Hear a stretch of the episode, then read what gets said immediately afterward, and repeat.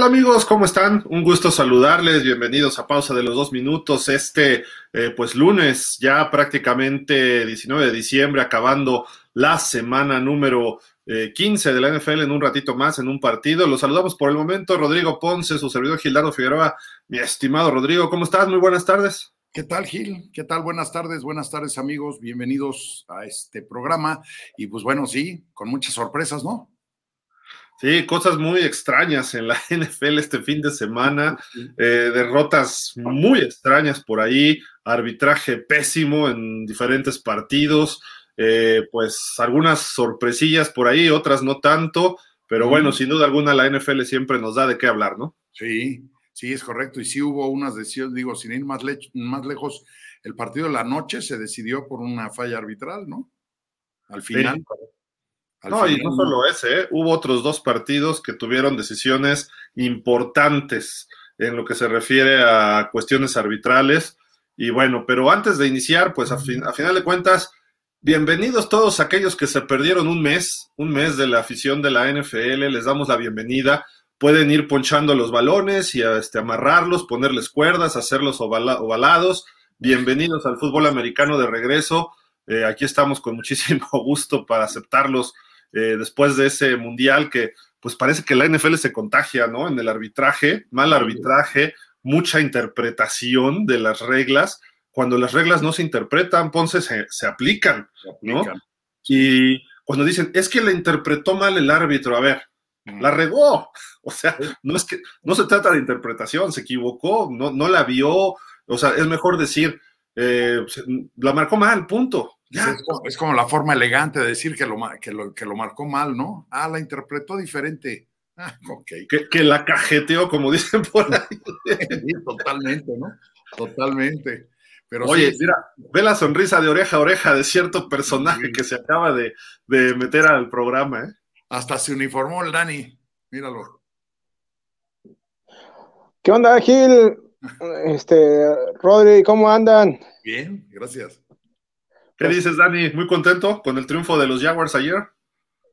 Sí, sí, sí, este, yo, nada más que yo no veo claro, este, porque aquí el, el buen Aarón dijo que hoy, si, bueno, ganaran o perdieran los Cowboys, iba a estar aquí. Yo no veo claro. Tiene el link, tiene toda la invitación como siempre, y pues él dijo que estaba, ¿eh? Todavía ayer dijo que iba a estar hoy. Vamos a ver, vamos a ver. sí, porque Digo, por ahí dijeron que, que, iban a ganar fácil los Cowboys y no sé qué tanto. Yo, yo hice una serie de advertencias, pero no me, no me, hicieron caso. Yo, yo desde el principio dije, yo voy con Jaguars. Y sí, y sí me brincó todo el mundo encima, pero sí se veía, sí se veía la posibilidad, ¿no? Yo, yo fui con Dallas, pero dije que muy cerrado iba a estar el partido. Eh, no, no dudaría que el partido se fuera hasta tiempo extra, algo así, creo que si no me recuerdo algo así dije, ¿no? Y, que iba a estar muy, muy competido. Cuando vi que Dallas iba arriba, pues dije, bueno, pues ya ni modo, ¿no? Este, pero qué regreso, qué forma de jugar de Trevor Lawrence, en fin, o sea, sin duda alguna, este tipo trae algo, bueno, este chavo, porque todavía no llega ni ser verdaderamente un experimentado veterano, trae algo especial, ¿no? Y ahorita vamos a hablar de todos los partidos, pero ¿qué les parece si antes de irnos ya a detalles, vemos, hacemos un balance rápido de lo que fueron los resultados, ¿no? Porque si no, de repente nos vamos en un tema y no mencionamos algunos.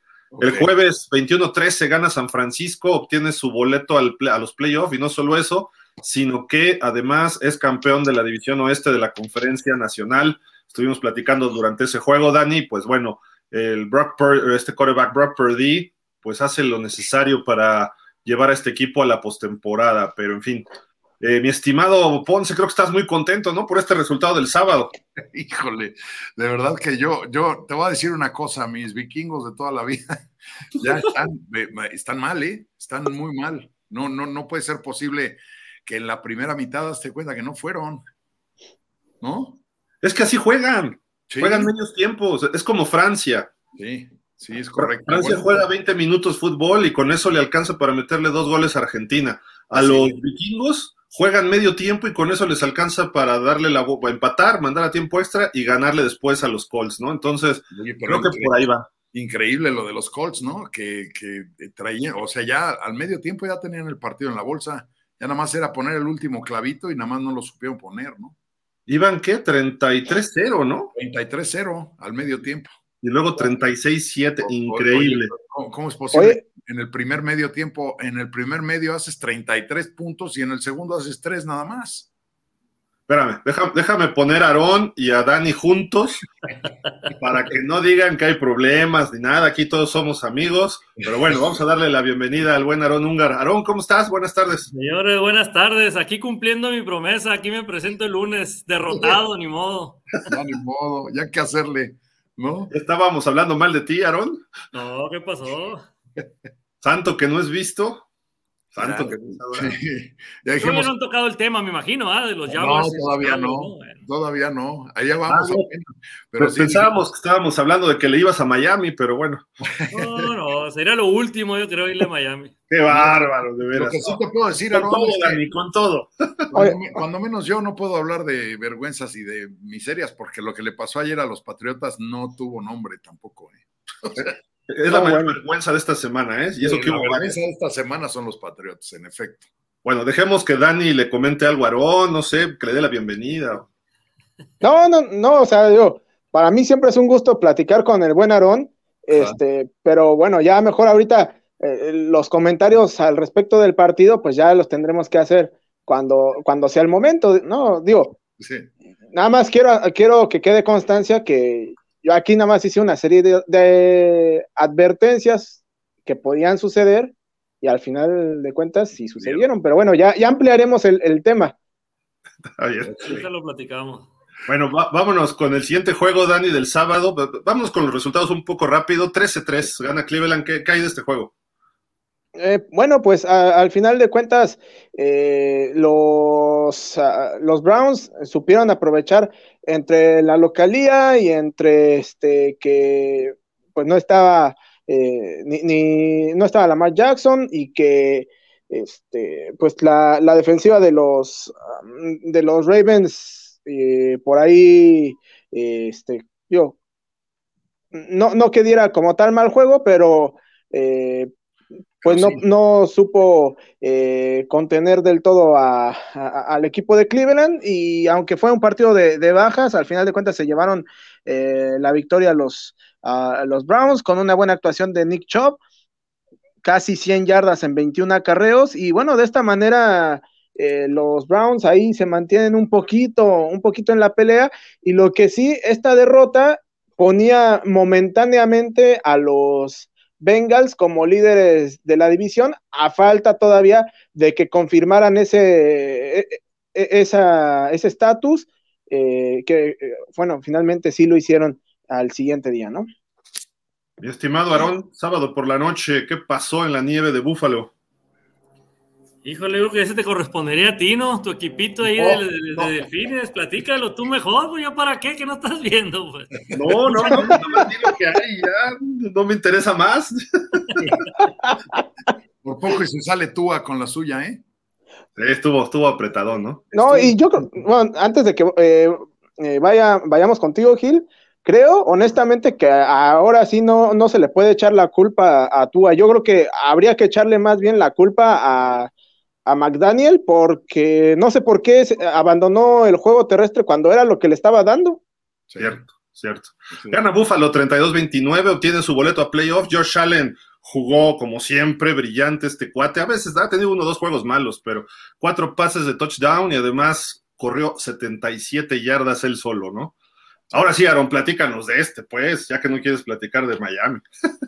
ah, bueno, de ese sí, habíamos pronosticado, bueno, yo había pronosticado que iba a ganar Panteras a como yo veía cómo iba jugando de este, por los Panthers, ¿no? Digo, y los Steelers, pues es un altibajo, ¿no?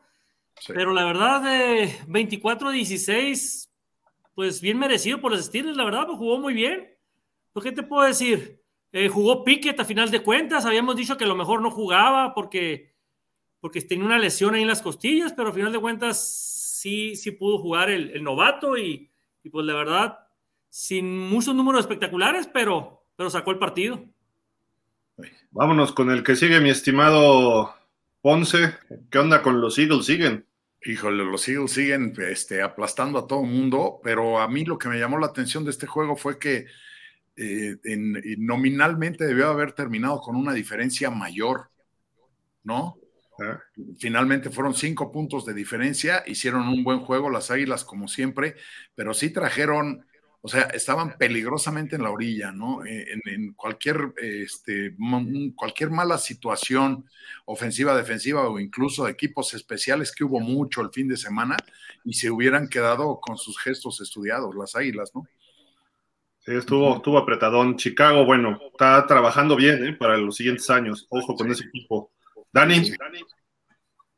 Bueno, pues aquí la verdad es que por poco y no solo los Chiefs, sino creo que todos nos llevamos una gran sorpresa porque eh, buena parte del partido los Texans estuvieron arriba. Eh, Patrick Mahomes al final de cuentas logró recomponer el camino y ya en el tiempo extra, eh, pues también un poco de la mano de la defensiva que logran pues provocar un fumble que al final de cuentas le abriría la puerta a los, a los Chiefs para esa anotación de McKinnon, que pues fue lo que selló el, partido. Eh, sufrieron de más los Chips, tal vez un poco eh, de forma innecesaria. Ya hemos platicado un poquito que a veces los Chips encaran algunos partidos de forma un tanto, un tanto soberbia y por poco les pasa lo que contra los Colts. y, y, bueno, también los Texans, que a pesar de que han tenido una temporada mala, eh, pues demuestran que pues pueden, pueden medianamente competir, este, siempre y cuando también eh, mejoren en, algunos, en algunas eh, posiciones que les harán falta de cara a la próxima temporada y también un poco que se la crean, ¿no? Porque creo que por talento no tienen tan, tan mal talento. De acuerdo, y están en playoff ya los Chiefs, ¿eh? Con ese triunfo Vámonos, eh, estimado Aarón, platícanos de este juego. Estás muteado, Aarón. Es un juego divisional ahí entre los Santos y los Falcons. La verdad que era, pues era importante para cualquiera de los dos eh, ganar, porque pues todavía tienen aspiraciones en una división tan mala, ¿no? Como son los Bucaneros y los Falcons y los Saints y los Panthers. Entonces ahí cualquiera puede, puede colarse hasta, hasta el primer lugar. Entonces, eh, pues muy cerrado el partido, la verdad, eh, no lo vi yo, no, no, no, no lo pude apreciar el partido, pero pues tres puntos, eh, pues la verdad que estuvo, pues, debo haber estado interesante el partido, ¿no? De acuerdo. Este lo voy a comentar rápido yo, después ya analizaremos a fondo, porque si no aquí puede haber sangre. Sí, Trevor Lawrence, cuatro pases de touchdown y a una defensiva como la de los Cowboys. Eso está para jugador de la semana, obviamente. Sacan un partido a los Jaguars importante en tiempo extra, 40-34. Los Cowboys estaban bien, se dejaron ir este partido, así de que ya desglosaremos. Es uno de los partidos que vamos a tocar más a detalle eh, más adelantito. Por ahí soy un eco, no sé si alguien traiga un audio de retro, pero bueno. Mi estimado Ponce. Yo. Pues bueno, este no hace más que confirmar este juego lo que está eh, viviendo ahora los Leones de Detroit, que van, han ganado eh, seis de los últimos siete partidos, van para arriba, van para arriba, les va a alcanzar tal vez hasta para llegar al playoff. No sé, no sé si vayan a pasar de una ronda de comodines, pero lo están haciendo cada vez mejor. Y en el caso contrario, los Jets, que arrancaron a tambor batiente y ahorita ya se están desinflando. Ya, ya, ya lo tocaremos más adelante, pero ya hay varios equipos que se están desinflando, pero de manera escandalosa, ¿no? Y ese es un poco el caso de los Jets. Entonces, este juego sí refleja más o menos lo que fue, ¿no? El 2017, un juego bien trabadito, bien cerrado, pero que los Leones jugaron por, ah, este, de, como dicen, por nota, ¿no? y al final pues consiguen el resultado por tres puntitos, pero bueno, bienvenido, un 7-7, ¿no? Sí, correcto, y están ahí ya en la pelea. Dani, ¿cómo ves este duelo? ¿Qué pasó? Eh, bueno, este partido eh, decíamos que era el juego irrelevante durante buen rato, la verdad es que sí fue así, este, yo lo estaba monitoreando ahí en el, en el red zone y pues sí, la verdad es que eh, entre que McManus, hasta McManus estaba fallando goles de campo, eh, un buen rato se quedó 3 por 3 la verdad es que estaba así este, para, para dormirse y pues prácticamente hasta el último cuarto empezó a haber un poquito más de acción. Eh, los Broncos se, se separaron considerablemente en el marcador y ya al final los, los Cardinals intentaron hacer una tibia reacción, pero de ahí en fuera, pues como ya no tiene implicaciones para nada y para nadie este, este partido, este, pues vamos al que sigue. Un scrimmage. Sí, era de pretemporada. Sí, sí, totalmente. Mi estimado, se lo dejamos a Aarón, porque si se lo damos a Ponce, se, le, da el patatús. Me suelto a llorar. Pues la verdad es que los pronósticos sí lo habíamos, eh, sí le acertamos, ¿no? Yo, yo, yo sí dije que los Raiders eh, le iban a pegar a los Pats. ¿Por qué, ¿Por qué razones? Por cómo vienen jugando los Raiders, digo, traen un equipo muy, muy bueno en cuestión de jugadores y como que apenas están empezando a agarrar ritmo, como que se están acoplando ahí eh, Derek Carr con, con Devante Adams. Entonces, eh, un 30-24, la verdad, no supe qué pasó a lo último, le están echando la culpa de un pie ahí a un jugador de los Patriotas. A ver, nomás platícame ahí, señor Ponce, ahí, porque la verdad que no, no vi eso. A ver, déjemelo. Fue, Aaron, lo que pasa es que ya tenían amarrado el tiempo extra, este, ya, ya están empatados, eh, faltando 14 segundos, eh, anota eh, los Raiders, empatan, le patean a los Patriotas y los Patriotas en vez de hincar e ir al tiempo extra, sacan un pase de unas 15 yardas. Pero fue carrera, ¿no? Fue carrera, sí es cierto, una carrera, de Stevenson, Ramondre Stevenson, y cuando ya lo van a agarrar, luego de 20, 25 yardas, da un pase lateral hacia atrás, lo toma, no me quiero ni acordar porque me da jaqueca, pero lo toma este, el receptor. Jacoby Meyers fue. Sí, fue, sí, fue Jacoby Meyers. Eh, Yo te lo recuerdo. Corre 15 yardas para atrás y echa un pase lateral hacia atrás de unas 15 yardas más y se lo pone aquí, mira, aquí así a Chandler Jones. y entonces Chandler Jones lo, agarra y dice, ¿qué? Y se voltea y ve libre. Estaba ahí Mac Jones, que dije, lo va a detener. Ni siquiera eso pudo hacer Mac Jones. O sea, hasta tirándote enfrente de él lo tropezabas, ¿no? Pero quién sabe qué quiso hacer. Y este cuate con una mano, pum. O sea, con el reloj en ceros. Ahí está, mira. Con el reloj en ceros y vámonos, que nos sacan el juego de la bolsa. Para mí que Chandler Jones atropelló a su primo Mac Jones. Ven más, o sea, la diferencia. Pobre Mac Jones. Oye, lo, mandaron a la guerra sin fusil. Te digo una cosa, te le agarras una pierna que te lleva. Pues es lo que intentó, pero le pasaron encima. Híjole, no, yo. O sea, si te viene un tráiler, pues de qué te agarras de la defensa o a ver qué, ¿no? Pero. pues... Así nada más para que este, le, lo, veas así, este, Aarón.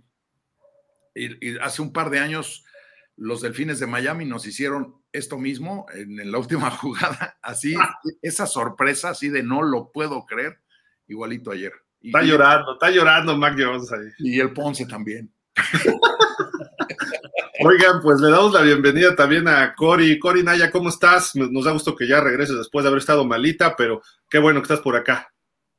Sí, este horrible bicho que no se va y que ahí estaba de terco, ya este, espero ya mañana más en la prueba de COVID, espero ya estar libre.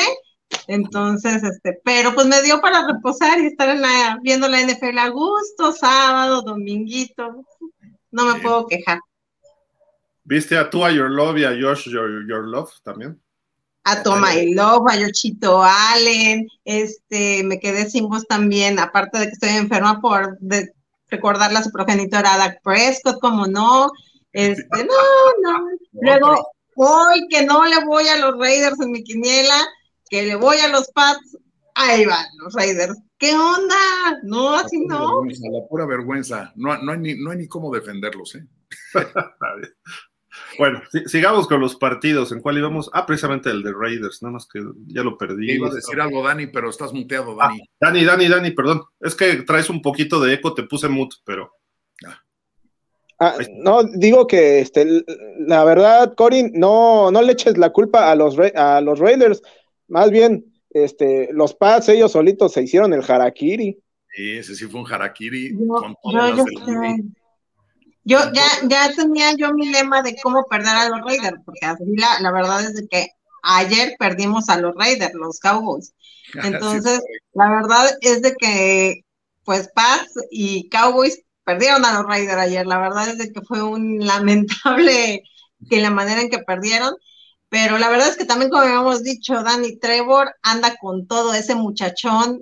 Dios va a causar dolores de cabeza ya desde ahorita y la próxima temporada. Así es que vamos a ver, ya, ya ahí sigo ahorita, no, sé en qué partido van, pero ahorita ahí, ahí me hundo con ustedes. Ahorita vamos a tocar algunos partidos en específico, pero mi estimado Ponce, ahí está el muchacho Herbert haciendo de las suyas, controlar, estuvo bueno el juego, ¿eh? Contra los Titans. Sí, sí, ese, ese también fue un juego muy trabadito a la defensiva. 7-7 hasta principios, hasta mediados del tercer cuarto. 7-7, sí hay que decir que fallaron goles de campo, se la jugaron en cuarta oportunidad los cargadores, y bueno, los cargadores siendo los cargadores, no conseguían pasar del 7, llegaron a medio, a medio este, tercer cuarto empatados a 7, pero finalmente se resuelve ya con un gol de campo, pues en la última jugada prácticamente, ¿no? Sí, correcto. mi, estimado Dani, ¿qué onda con el señor Brady? Iba ganando y de repente, ¡pum!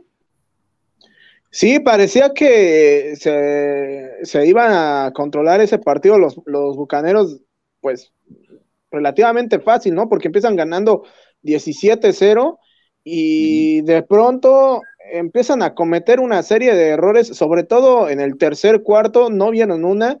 Eh, balón que, que, agarraban era balón que terminaba en manos de los, eh, de los Bengals, si no era porque les bloqueaban una patada, era por una intercepción, era por un fumble. Eh, es más, ya nada más faltaba llevar a Brady que le hicieran una limpia y pues al final de cuentas Joe Burrow y compañía eh, vinieron de atrás, pusieron orden y bueno, hasta se dieron el lujo de, terminar con cierta calma el partido. Ese último touchdown de los de los Bucaneros, pues ya realmente nada más fue de relleno y, pues creo que alzan la mano los Bengals para este incluso tener la posibilidad de cerrar como número uno de la conferencia. Sí. Mi estimado Aarón, anoche cerró de la semana con este partido. Pues la verdad, nosotros pronosticamos que Washington iba a ganar, ya que es eh, local. Bueno, fue local, digo, ahí en, Washington, eh, la verdad que bien por los gigantes, eh, haberle ganado 20 a 12, un juego cerrado. Y la, defensa me, falló ahí de los Commanders. La verdad, yo pensé que, iban a presionar mucho a Daniel Jones y, pues el muchacho supo, supo hacerla, la verdad, un 20 a 12, bien por gigantes. A final de cuentas, eso nos ayudó a nosotros, ¿no? Vamos a entrar ahorita cuando ya lleguemos al, tema de los Cowboys. Nos ayudó a, que pasáramos a playoff, ¿no? Con este resultado. Eh, Kayvon tuvo una, un muy buen partido, 12 tacleadas, tuvo eh, una, como le llaman, un gran slam, cuatro estadísticas en una sola jugada, hace el sack, provoca el fumble, eh, lo recupera y además lo devuelve para touchdown. Este es el sueño ideal para cualquier defensivo. y mi estimada Cori, en un ratito cierra la semana 15 con este partido. Platícanos cómo lo ves. Y ahí están los datos, ¿no? Ahí están Los Ángeles Rams contra Green Bay Packers. Juegan en Green Bay 4-9 los Rams y Green Bay 5-8. Veamos este Aaron Rodgers. Vamos a ver qué, qué tal si viene de buenas el señor, este, si ya trae el espíritu navideño y le va a dar el gana a su equipo. Este, pues está por favoritos Packers por 7 puntos. Y vamos a ver, esperemos que esté muy bueno el juego de día de hoy y salga muy con ese propositivismo don Aaron Rodgers. Normalmente, bueno, estos, estos equipos el año pasado estaban peleando el Super Bowl. Hoy pudiera, si, si pierden los Packers, pudieran estar los dos eliminados oficialmente de la temporada. Eh, pero bueno, han tenido una serie histórica empatada 46-46 y dos empates, pero Packers ha sacado lo mejor los últimos eh, siete partidos pues ahí está toda la semana 15 y pues vámonos porque acá está la situación rumbo a los playoffs. Ya está calificado Buffalo y Kansas oficialmente. Kansas, eh, además, ya tiene, eh, me parece, el título divisional. Y Buffalo está a un triunfo de, de lograrlo. Mientras tanto, como tiene la misma marca, Buffalo está arriba. ¿Por qué? Porque le ganó el juego directo. Luego está Cincinnati de líder divisional con 10-4 y Tennessee se mantiene todavía, pero está ahí ya pisándole los talones Jacksonville. Sí, Jacksonville va en la posición 10, pero como son de la misma división y Tennessee está de líder divisional, si Jacksonville le gana a Tennessee, Jacksonville se mete a playoffs sin importar que tenga una marca inferior a cualquier otro de los equipos comodines, etcétera. Mismo caso de Tennessee, que, es el más pobre que estaría calificado ahorita. Luego ya vienen los tres comodines, que es los Ravens, los Chargers y los Dolphins que bajaron otra posición esta semana con esa derrota. Ahí viene atrasito los Pats y los Jets. Los Pats ahora sí que la tuvieron fue suya y la dejaron ir con ese error tan grave al final. Los Jets pues también de alguna forma tenían opción, ¿no? Jugando en casa ante Detroit y Detroit les sacó el partido. Jacksonville ya platicamos de esto. Los Raiders ganan su partido. También lo gana Cleveland el sábado a los Ravens. Y Pittsburgh también ganó su partido, todavía con vida hasta Pittsburgh. Indianapolis, Denver y Houston, bueno, gracias por participar, nos vemos la próxima temporada. Así está la conferencia americana. Y rapidísimo en la nacional, ya están calificados eh, Filadelfia, Minnesota, San Francisco y Dallas. Tampa todavía no, porque es muy parecido a lo que le está ocurriendo a Tennessee. Equipos con baja, este, baja, bajo récord, perdón, eh, van de líderes divisionales, pero nada más lleva un juego de ventaja sobre Carolina, Nueva Orleans y Atlanta. Esta división seguramente nos va a arrojar un campeón divisional con marca perdedora. Con una derrota más de Tampa, vamos a tener, por si bien nos va, un campeón divisional con 8-9 y la NFL tiene que empezar a pensar qué, qué ocurre cuando se, se, dé esta situación. Hace dos años tuvimos a los eh, Redskins Football Team Commanders, creo que eran, era Football Team ya ese año, este, con marca perdedora yo creo que debería hacer un ajuste en su calificación, decir, ¿saben qué? Si todos los equipos de una división traen marca perdedora, pues si se meten de comodín, bien, pero si no, lo siento, nos vamos por orden de los demás, ¿no? Yo, yo creo que debería la NFL tomar una decisión así, porque sí le quita, ¿qué, qué esperanza tiene Tampa en playoff? Tennessee, Quizá Jacksonville que viene enrachado, pero Tennessee está teniendo problemas y Tampa y pudieran ser campeones divisionales. Pero bueno, es tema para discutir. Eh, está ahí Filadelfia como número uno, con un triunfo sobre Dallas aseguraría ese puesto y además la división. Minnesota ya es campeón divisional, igual que San Francisco. Eh, Dallas ya está calificado, como dijo por ahí Aaron, con la derrota de Washington. Gigantes pudiera asegurar ya un boleto esta semana. Ese triunfo contra Washington los propulsó cuando parecía que iban a la baja este equipo y Washington está todavía ahí rasgando por medio juego, ese sería el último invitado, pero ahí está Seattle que viene muy a la baja y cuidado porque ahí está Detroit empujando. Vamos a ver al rato a Green Bay, pero Carolina, Nueva Orleans y Atlanta todavía matemáticamente pudieran entrar. Eh, los Rams, Arizona y Chicago, pues gracias, gracias los Rams, aunque ganen, bueno, todavía pudieran matemáticamente, pero parece que ya están estos equipos pensando en la próxima temporada. Pues bueno, esta semana estuvo muy de locos algunas cosas, ya platicamos lo de los Raiders, pero siguiendo con el juego de Raiders, aquí hay una situación, y no solo el de los Raiders, en Buffalo, en Las Vegas y en Washington, los árbitros, ¿qué están viendo? Se contagiaron de las tonterías del arbitraje del fútbol del Mundial, eh, de la apreciación de las reglas, de la interpretación y no las aplican este, tienes la repetición instantánea, tienes práctica, eh, perdón, este, muchas eh, formas de mejorar tu, arbitraje y estuvieron, como diría el buen Dani, pal perro. Y sí afectaron partidos, sin duda alguna, los tres, los tres casos. ¿Por qué? Porque aquí vemos a los Raiders. Sí, eso era incompleto, totalmente incompleto. Esta es una toma, esta es otra toma muy cerquita ya a nivel de campo Ahí casi no se nota tanto, pero cuando le hacemos el zoom, la puntita está pisando justo. Lo que pasa es que ahí brincó hasta el mismo polvo de la línea blanca pintada, está brincando. ¿Por qué? Porque la puntita del tenis negro está pisando fuera. Y tienes la repetición instantánea, Ponce. ¿Qué óvole con estos cuates? ¿Qué les pasa? Mira, la verdad es que ahí yo, yo lo que pienso es que la regla no es lo que falla, lo que falla es la aplicación de la regla, porque no, no, o sea, ¿cómo es posible que el cuate ve la evidencia el referee ve la evidencia y aún así dice, pues así se queda. Yo, yo hay veces que pienso que lo hacen los, los, eh, las plantillas arbitrales, lo hacen así como diciendo, no, yo no me equivoco, ¿no? Ya, yo ya dije y, y es, ¿no? Y entonces, boom, esto, esto ya lo vieron ustedes clarísimo sobre la línea blanca, le valió gorro, le valió, pero bueno, ya para qué digo. Dos pares de pepino. Dos pares de pepinos, en efecto, en efecto. Pero no fue solo el único caso, Gil. También en el, en el caso de anoche contra los, eh, los commanders, contra los jefes, esa, o sea, casi se lo lleva a vivir a su casa y no le marcaron, pero nada, ¿eh? Nada. Mira, ahí no se ve tanto, pero en esta, Oye, lo tiene abrazado. No, oye, y desde que hace el corte, Gil lo viene jalando del jersey, lo viene, se, le viene colgando de un hombro. O sea, si, si digo, lo malo es que no, no tenemos el video, pero si pudiéramos ver la repetición de esa jugada, desde que el receptor sale y lo toca el, el esquinero, no lo suelta. Y, y, digo, muchas veces hacen eso, pero una cosa es que yo te ponga la mano para sentir por dónde vas, y otra cosa es que me cuelgue del hombro y que te abrace y que te haga, y, y todavía es más, cae el esquinero a la hora que rechaza el pase, cae sentado y luego, luego hace así eh, para ver si no le abre un pañuelo, ¿no?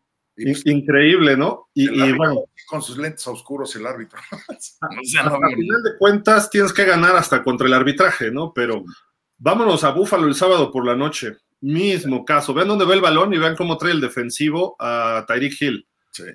El, ahí hay una cuestión de que el pase venía muy atrasado por parte de Tua. Eh, era una escuadra afuera y el pase venía muy adentro y muy atrasado. Y el defensivo fue mañoso porque levanta la cara como volteando a ver el balón. Entonces también tiene derecho a hacer eso el defensivo, pero aquí, vean, el balón va a una yarda atrás y por más que se esfuerza Tyreek, se lo lleva de, de corbata el defensivo. Eso es donde se interpreta que el defensivo se lo llevó por cuestiones de que estaba buscando el balón. Pero luego viene una contra Miami, en una serie importante, muy parecida a un pase que lanza lo loco Josh Allen, porque ya lo iban a pegar, y se va frenando el balón con la nieve y se empieza a frenar, y entonces el, el receptor de Buffalo voltea y el de Miami se lo lleva de corbata, pero el de Miami novato, pues nunca volteó. Si, sentía, que había contacto, volteas para ver qué rollo y no te lo marcan. Pero este cuate se lo llevó y el balón cayó atrás de los dos. Le marcan el castigo y de ahí viene Buffalo a lograr un touchdown pero no fue la única en ese partido. Esta fue más que evidente, porque las interferencias dices, bueno, la situación, la velocidad, etcétera, ¿no? Pero esta, está ahí Josh Allen muy presionado también. Y vean, ahí tiene el número dos, que es Bradley Chubb, está a punto de pegarle a Josh Allen bien a toda velocidad, porque se le fue al 73, que aparece a la izquierda, el 73 rojo. Sí. ¿Y qué es lo que pasa a continuación? Manda su pase Josh Allen al 73, que es hombre inelegible. Y, no solo eso, sino que le peguen la pierna. Sí, es correcto. La regla indica que aunque hubiera un jugador de otro elegible, si le pega en alguna parte del cuerpo a un liniero, es pase ilegalmente tocado. Sí. Yo sigo esperando que caiga el pañuelo, a lo mejor se fue volando con la nieve, ¿no? Porque además de ahí hacen el primero y diez y terminan puntos los Bills. Y ya venía una tercera, además es pérdida de down, venía una tercera oportunidad. No estoy diciendo que Miami perdió por eso. Eh, lo que estoy diciendo es que los árbitros están interfiriendo en el partido. O sea, si se trata de regalar cosas, pues ayer regalaron dos penales. Ah, no, ¿verdad? Eso es otra cosa. Pero, pero a lo que voy a decir, mi estimado Dani, ¿tú cómo ves todas estas situaciones? Ahorita voy contigo también, Aaron. Es que da mucho para, para qué pensar, ¿no? O sea, desde el hecho de que pues uno de los patrocinadores de la liga es una casa de apuestas. Haya fallas tan evidentes en este en, Hay marcas, tres casas de apuestas. Eh, en marcas, este, en marcaciones eh, evidentes no se aplique de la misma de la misma manera, ¿no? Y que casualmente en partidos que tienen implicaciones mayores eh, sean este, más, más recurrentes estas situaciones, sí da mucho, mucho de qué pensar, ¿no? Este, digo, también en Minnesota hubo una decisión, este, pues increíble, ¿no? Al final de cuentas, por cómo acabó el partido, pues solamente quedará como la anécdota, ¿no? Pero, pero sí, este, sí deja mucho que desear el, arbitraje y pues a ver cómo nos tocan los playoffs, porque con este tipo de marcaciones nos esperan marcaciones o no marcaciones como, como aquella super mega interferencia que le hicieron a, los Santos. No, a los sí, a los Santos, perdón. A los Santos. Los Santos. ¿tú, qué sacas de esta, de, estas malas este, decisiones arbitrales? Porque ahorita dices, bueno, todavía estamos en temporada regular, faltan tres semanas, pero ya lo dijo Dani, vamos hacia los playoffs, ¿no? Pues la verdad es que pues hay intereses de por medio, como bien dijeron, a lo mejor la cuestión de apuestas, eh, pues qué puedo decir, favoritismo en ese momento, pues qué favoritismo puede haber eh, eh, Patriotas contra los Raiders, ¿no? Este, la verdad que Miami, pues sí hubo esas dos jugadas ahí que tú, que tú estás poniendo ahorita ahí en contra de Miami, ¿no? pues yo creo que más que todo es eso, pues son, son las apuestas, son los negocios que hay. Desgraciadamente, pues a lo mejor hay mucho dinero de por medio y, y pues equivocaciones humanas, eh, pues está complicado por el bar, pues son mucha gente que están viendo lo mismo y, y para eso sirve el VAR, ¿no? Está, está muy claro las jugadas cuando, cuando las estás eh, viendo ya en repetición y ni así hacen el cambio, pues, pues ¿qué quiere decir? Pues que hay algún favoritismo sobre el otro equipo o, por la cuestión de las apuestas o a ellos mismos, a lo mejor alguien de arriba que les diga, tiene que ser así, ¿no? Échale la mano un poquito a este equipo. Sano. Está complicado, ¿eh? Entrar a esos temas porque también hablar de eso está, delicado, ¿no? Fíjate que hoy, precisamente en Pro Football Talk, que es de NBC Sports, Mike Fioro, que es un periodista de larga trayectoria, está hablando también del arbitraje y habló concretamente del de Washington. Eh, dice que la NFL no quiere a Daniel Snyder en los playoffs. Daniel Snyder, el dueño de los Commanders, por todo lo que ha ocurrido. Hace dos años se pudiera pensar que ayudaron al Washington Football Team a estar en playoffs y ahora parece que hay consigna contra él. Eso es lo que está eh, pues, quién sabe si sea cierto. Lo más probable es que sea ineficacia o ser, este, pues, malos árbitros, porque no son árbitros de tiempo completo. Ellos tienen, son abogados, son arquitectos, médicos, y el fin de semana te toca tal partido, están en, dentro de un pool de árbitros y los mandan al partido con sus viáticos y todo. Son como freelance. La NFL hace unos años contrató a algunos de planta eh, pero creo que deberíamos tener eh, pues árbitros ya oficiales, ¿no? De que si no de tiempo completo, que por lo menos tengan que cubrir horarios de capacitación, estar metidos dentro del NFL por lo menos tres días a la semana. Y después ya te toca tal partido y te asignan, ¿no? Pero sí hemos visto los últimos años unas decisiones, pero que dices, ¿qué está pasando? Cambiaron una regla para retar las interferencias de pase después del juego que decía Dani, y del ni siquiera el 30% las cambiaron y de las que sabía y de las que era evidente después de que las analizaron que se tenían que cambiar, un 80% de ese 30%, digamos unas eh, el, 8 de cada 10 de las que no de las que sí cambiaron, de las que no cambiaron, perdón, era para cambiarlas y no las cambiaron. Y dices, "Oye, pues si lo están viendo, ¿por qué? Para justificar lo que dice Ponce. Nosotros no nos equivocamos, ¿no? Es que yo creo que es eso, porque además eh, aquí hay otra cosa.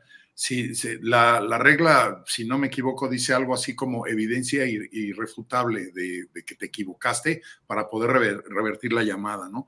Ya lo vimos con esta de Washington, ya lo vimos con las de los delfines, ya lo vimos con la de Nueva Inglaterra, son evidencias palpables, ¿no? O sea, no es de que, ah, yo lo veo afuera, no, no, yo lo veo adentro, ah, no, lo está agarrando, no.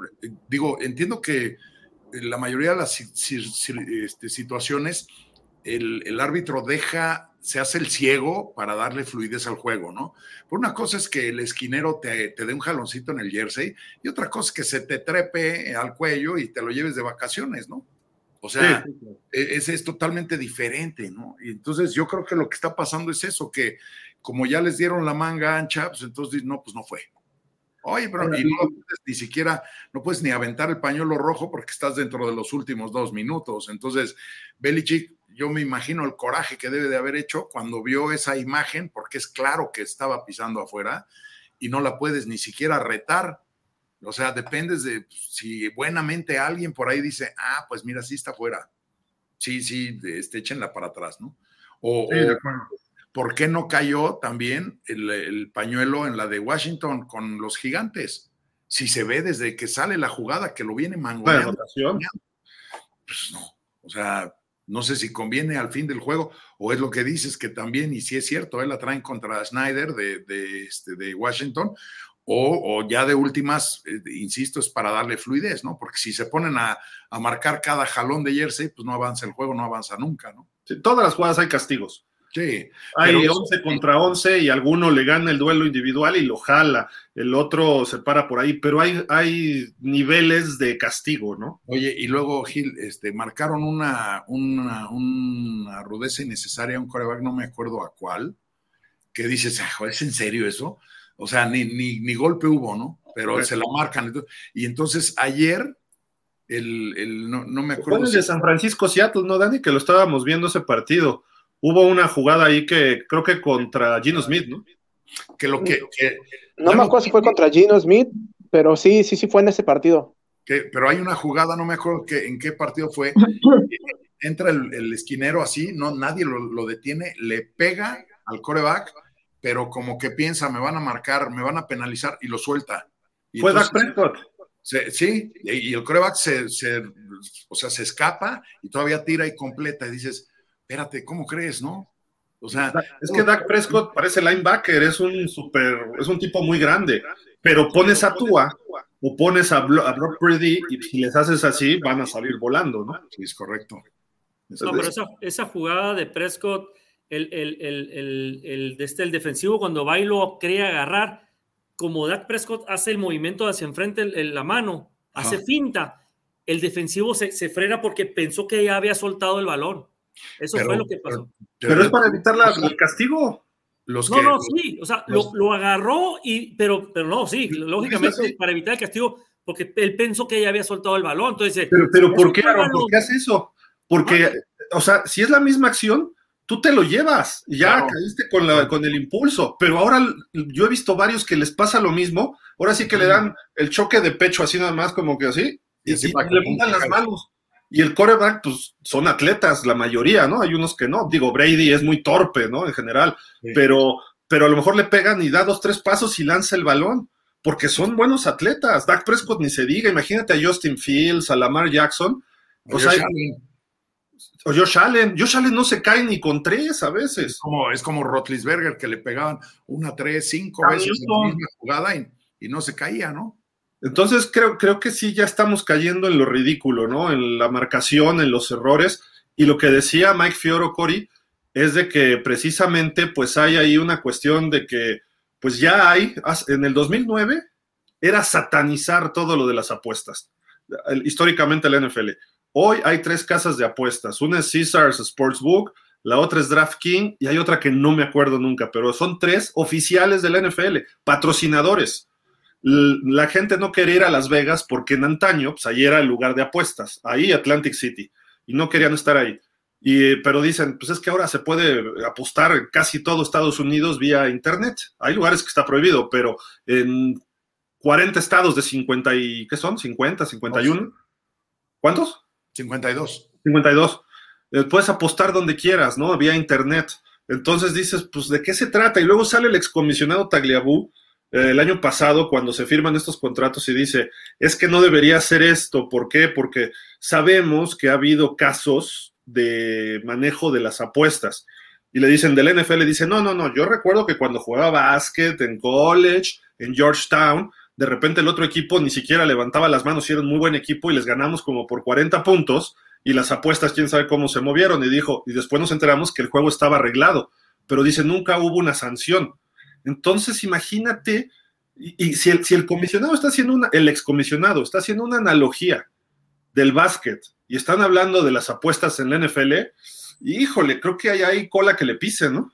Sí, está fuerte. Es un tema y, la verdad es que yo creo que sí, porque digo, hay de hecho hasta un documental donde que está en Netflix de hablando de, de, las apuestas y eh, se enfoca mucho en lo del básquetbol.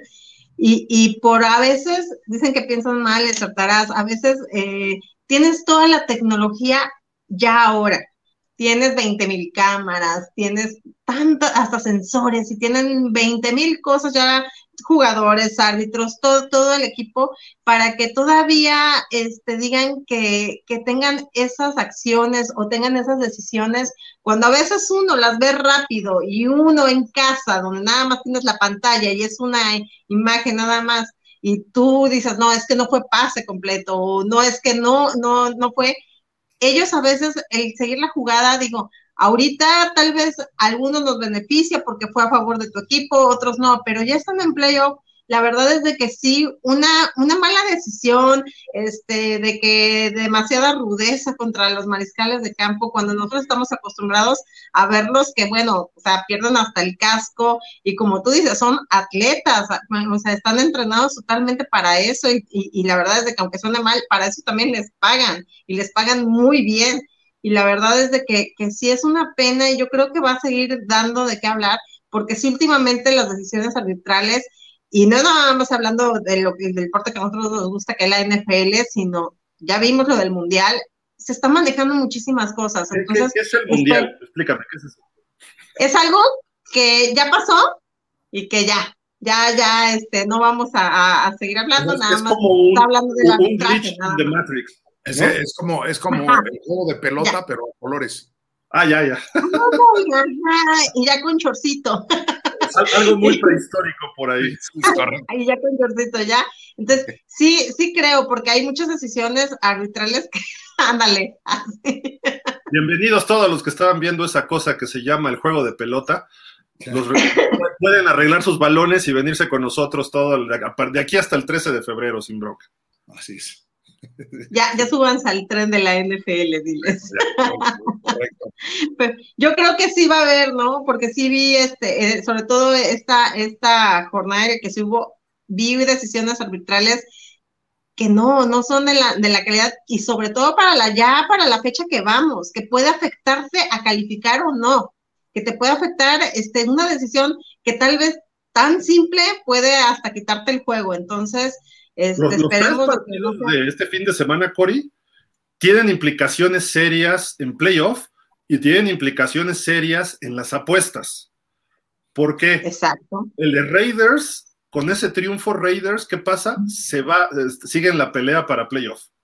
Es el estadio que más inversión ha tenido, es el estadio que más caro cobra boletos, ahí va a ser el Super Bowl el próximo año, eh, ahí va a ser el, lo que queda de Pro Bowl, lo van a hacer ahí otra vez. Entonces, a final de cuentas, ahí hay mucha inversión de la NFL. Olvídate de las apuestas en la ciudad, me refiero, ahí pudiera haber un interés muy real de que los Raiders estén peleando playoff a ver si se pueden colar al final. Luego dos, los Bills de Buffalo desde el principio de la temporada era el favorito número uno para ir a playoff y ganar el Super Bowl. Es el que menos paga, ¿por qué? Porque es el más, el favorito más amplio. ¿Qué pasaría si él no califica o si, eh, si Miami le gana la división en un momento determinado? No estoy diciendo que por ahí vaya, sino me refiero que se puede prestar a estas especulaciones. Claro. Y el de Washington, ya dijimos de lo de Snyder, Washington casi con esta derrota se puede quedar fuera con quién? Con Detroit, un equipo que lleva años sin estar en playoff, un equipo que viene empujando, Seattle se está viniendo abajo solos, ellos no necesitan otra cosa, ¿no? Pero a lo mejor entras Detroit en lugar de Washington. ¿Qué va a pasar si esto ocurre la próxima semana o dentro de dos, tres semanas, que acabe la temporada, si se mete Detroit y Washington, no? Por esta decisión. Haz de cuenta que medio juego se quede fuera por la decisión de ayer. Entonces dices, ups, y además no fue la única. Una jugada o dos previa, se para, a Ter- se para a Terry McLaurin, el receptorazo de los Commanders, y normalmente el receptor voltea con el juez de línea y le, le hace así la mano, le señala la mano con el puño para ver si está bien alineado. ¿Por qué? Porque no puede, solo puede haber siete jugadores en línea y, el, res- y no puede haber un tackle al final. Entonces el receptor tiene que tapar al tackle. No, no puede ser el último hasta la línea, hasta la línea lateral. Le hace así al juez de línea y el juez de línea le hace sí. Pero en cuanto le dice que sí, se pone la mano en el pañuelo y en cuanto arranca la jugada la avienta. Entonces, ¿para qué le dice que sí si no estaba bien formado? Eso es parte de la simbiosis que hay de árbitros con receptores y están obligados, pues, no, no, no por reglamento, No, moralmente a decirle sí, acomódate. Y, y además lo hizo durante todo el partido y en varias ocasiones le dijo, sí, sí, no, estás mal, que no, entonces se acomodó. Y en esa jugada ya determinante en zona de gol es donde marca el castigo. dices, ¿qué está pasando? ¿Hay línea contra los Commanders? Sí. O sea, se presta. No, no estoy diciendo que así sea, a lo mejor es, eh, pues, que son malos los árbitros. No, lo sé, pero la cuestión es que. Los Commanders. También son malos. no, es cierto. No, pero la, la, realidad es esa, ¿no? Que se presta a que puede haber mucha queja y pues esperemos que no sigan este son la NFL. Pero en fin, pues ahí está, ya hablamos del arbitraje. Si quieren agregar algo más, díganlo ahora o callen para siempre. Callen para siempre. Que la porra los saluden. Hoy Ron Rivera cayó para siempre, ¿eh? le preguntaron, no sé si fue ayer acabando el juego, pero yo lo vi hoy en la mañana y le dijo, ¿quieres que te diga de la decisión del árbitro? No voy a hablar de eso. ¿Por qué? No puedo hablar de eso. Claro. O sea, ¿qué oble? Muy fuerte, ¿no? Está bien fuerte eso. Y si, y, si seguimos en el juego de Raiders contra Pats, lo que hace Jacoby Myers y lo que hace Ramondre Stevenson, sí. en un equipo de Bill Belichick, me deja también miles de dudas. Miles de dudas. La lógica alguna no tiene. O sea, porque vas empatado, te vas a tiempo extra, eh, tienes chance de ganar, tienes el mejor coach, tienes un equipo. hay muchas cuestiones que lo primero que le dicen, a ver, hasta donde llegues y nos vamos a tiempo extra. Es lo que le va a decir Bill Belichick a sus muchachos. Sí. Eh, no, y, además, hace rato lo comentabas tú en, un chat, en otro chat, este, Gil, que, te decían, oye, bueno, pero ¿qué tuvo de mal? O sea, ¿qué tuvo de tan terrible un pase lateral interceptado? Y, y decía Gil, no, pases laterales interceptados ha habido un millón un millón, porque además la, bola tirada hacia atrás, aunque sea completo o incompleto, es una bola suelta. ha habido un millón, pero ¿cuál es la premisa? Que necesitas anotar porque vas perdiendo. Aquí, empatado. Aquí estabas empatado, faltaban 14 segundos, o sea, ni siquiera es que faltara un minuto y medio y bueno, ahí haces la chapuza para adelante y para atrás y el rollo, nada, o sea, faltaban creo que 16 segundos. Era eh, lo, conducente era hincar la rodilla y tan tan, vámonos al tiempo extra y ya. Y entonces a qué hora salen con una jugada así y se le cae a todo mundo, se le cae el pick, ¿no? A todo mundo, porque digo, no, no, no es que se supiera que los Patriotas iban a ganar, pero la línea estaba eh, a punto 5 nada más, que esa es otra que te hace sospechar mucho la Súper cerrada que te dicen, oye, la, línea, este, voy a inventar, la línea de los vaqueros sobre los jaguares es de 8.5 y resulta que el juego termina cerrado en 8 puntos o en 9. Dices, ¿a poco son tan certeros en Las Vegas, no? como para decir, eh, la, línea cae ahí, ¿no? Y, hay juegos que se deciden, en, ya contando este, los momios, la línea, se deciden por medio punto. Y dices, ah, hay, muchas cuestiones que te dejan dudas, ¿no? Eh, eh, en ese sentido.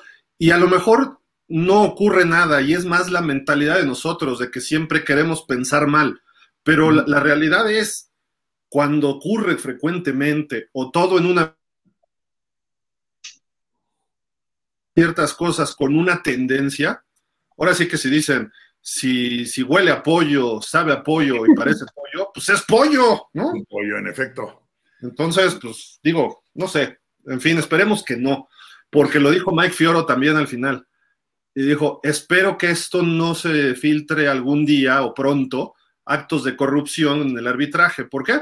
Porque me voy a quedar sin chamba, porque ya no voy a poder analizar esa liga, porque va a desaparecer a ese grado. Porque todos los fans que tienen se van a sentir agraviados. Y ahí por más poder que tengan 32 personas, no van a poder contra millones de fans que hay, nada más en Estados Unidos, más todos nosotros, se le voltea y se termina, ¿eh? Se termina la NFL por completo. O el día que empiecen a hablar jugadores o exjugadores y que lo puedan comprobar, va a haber problemas. Algo parecido de lo que está ocurriendo con Brian Flores acusando al, dueño de Miami. Ya lo mataron esa, espérate, cálmate, te damos chamba en Pittsburgh, no te pongas así. Y al dueño le dijeron, te multamos y ahí muere. Nada de tanking. El tampering sí, di que te locaste, que querías a Brady y se acabó, pero hasta ahí, ¿no?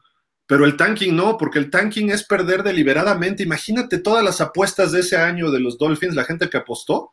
Va a decir, oye, yo estoy apostando por esto, estoy pagando un boleto, estoy comprando mi jersey que vale 70, 80 dólares, estoy gastando, invirtiendo por irme a divertir y tú no me ofreces un espectáculo transparente. Sí, no. mucha gente, se, imagínate una serie de demandas colectivas para la NFL, para un equipo, para un jugador, para un árbitro o para toda la liga. entonces, ojalá y la NFL sea un poco más transparente en su arbitraje. ¿No? Que digan, que no nada más salgan y digan, es que y marcó lo correcto porque no era conclusión, eh, ¿cómo era? Irrefutable, ¿no? Ajá. Evidencia irrefutable. Evidencia irrefutable. Mira, tristemente yo pienso que lo que va a suceder es lo mismo que pasó con las contusiones, ¿no? O sea, la película esta de Will Smith, que es una historia verídica, es cierto, hay una parte ahí en donde dice, no, no, la iglesia del domingo no. El domingo nos pertenece a nosotros que somos la NFL. O sea, no va a haber quien los, los tire o los tumbe. Lo, que sí es que cuando se asoma, cuando se llega a levantar un poquito el tapete y ves todo el mugrero de abajo, dices, no está padre, ¿no? Sí, no. Vámonos a algo más divertido, unos memes. Mi estimado Dani, me siento agraviado, ofendido, molesto. Ve este meme. Pues es que, ¿qué te puedo, qué te puedo decir, Gil? Este, eh, digo, Tú ya lo veíamos antes del inicio del partido.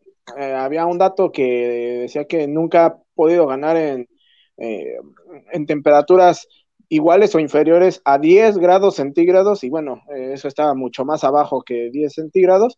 Entonces, este, pues nuevamente Josh Allen agranda su dominio sobre los Dolphins. Oye, Dani, y además, ahora sí que les favoreció el dios del clima casi tres cuartos y medio, porque les pudo haber aventado la nieve desde el primer cuarto y no se la acaban, ¿eh? Oye, ¿qué pero... que se ve ahí en el fondo, eh, Dani? Híjole, este. ¿Son unos pues, ojitos? De eso parece. De tú. Pues o sea, pero, pero, como te digo, o sea, la verdad es que ahora sí no le pueden echar la culpa a tú. yo insisto, este partido si a alguien hay que, que culpar es a, McDaniel, porque abandonó el juego terrestre cuando era lo que le estaba dando y, pues ahí perdieron los Dolphins. Promedió 8 yardas por acarreo Raheem Mostert y de repente puro pase. Empieza a nevar y puro pase.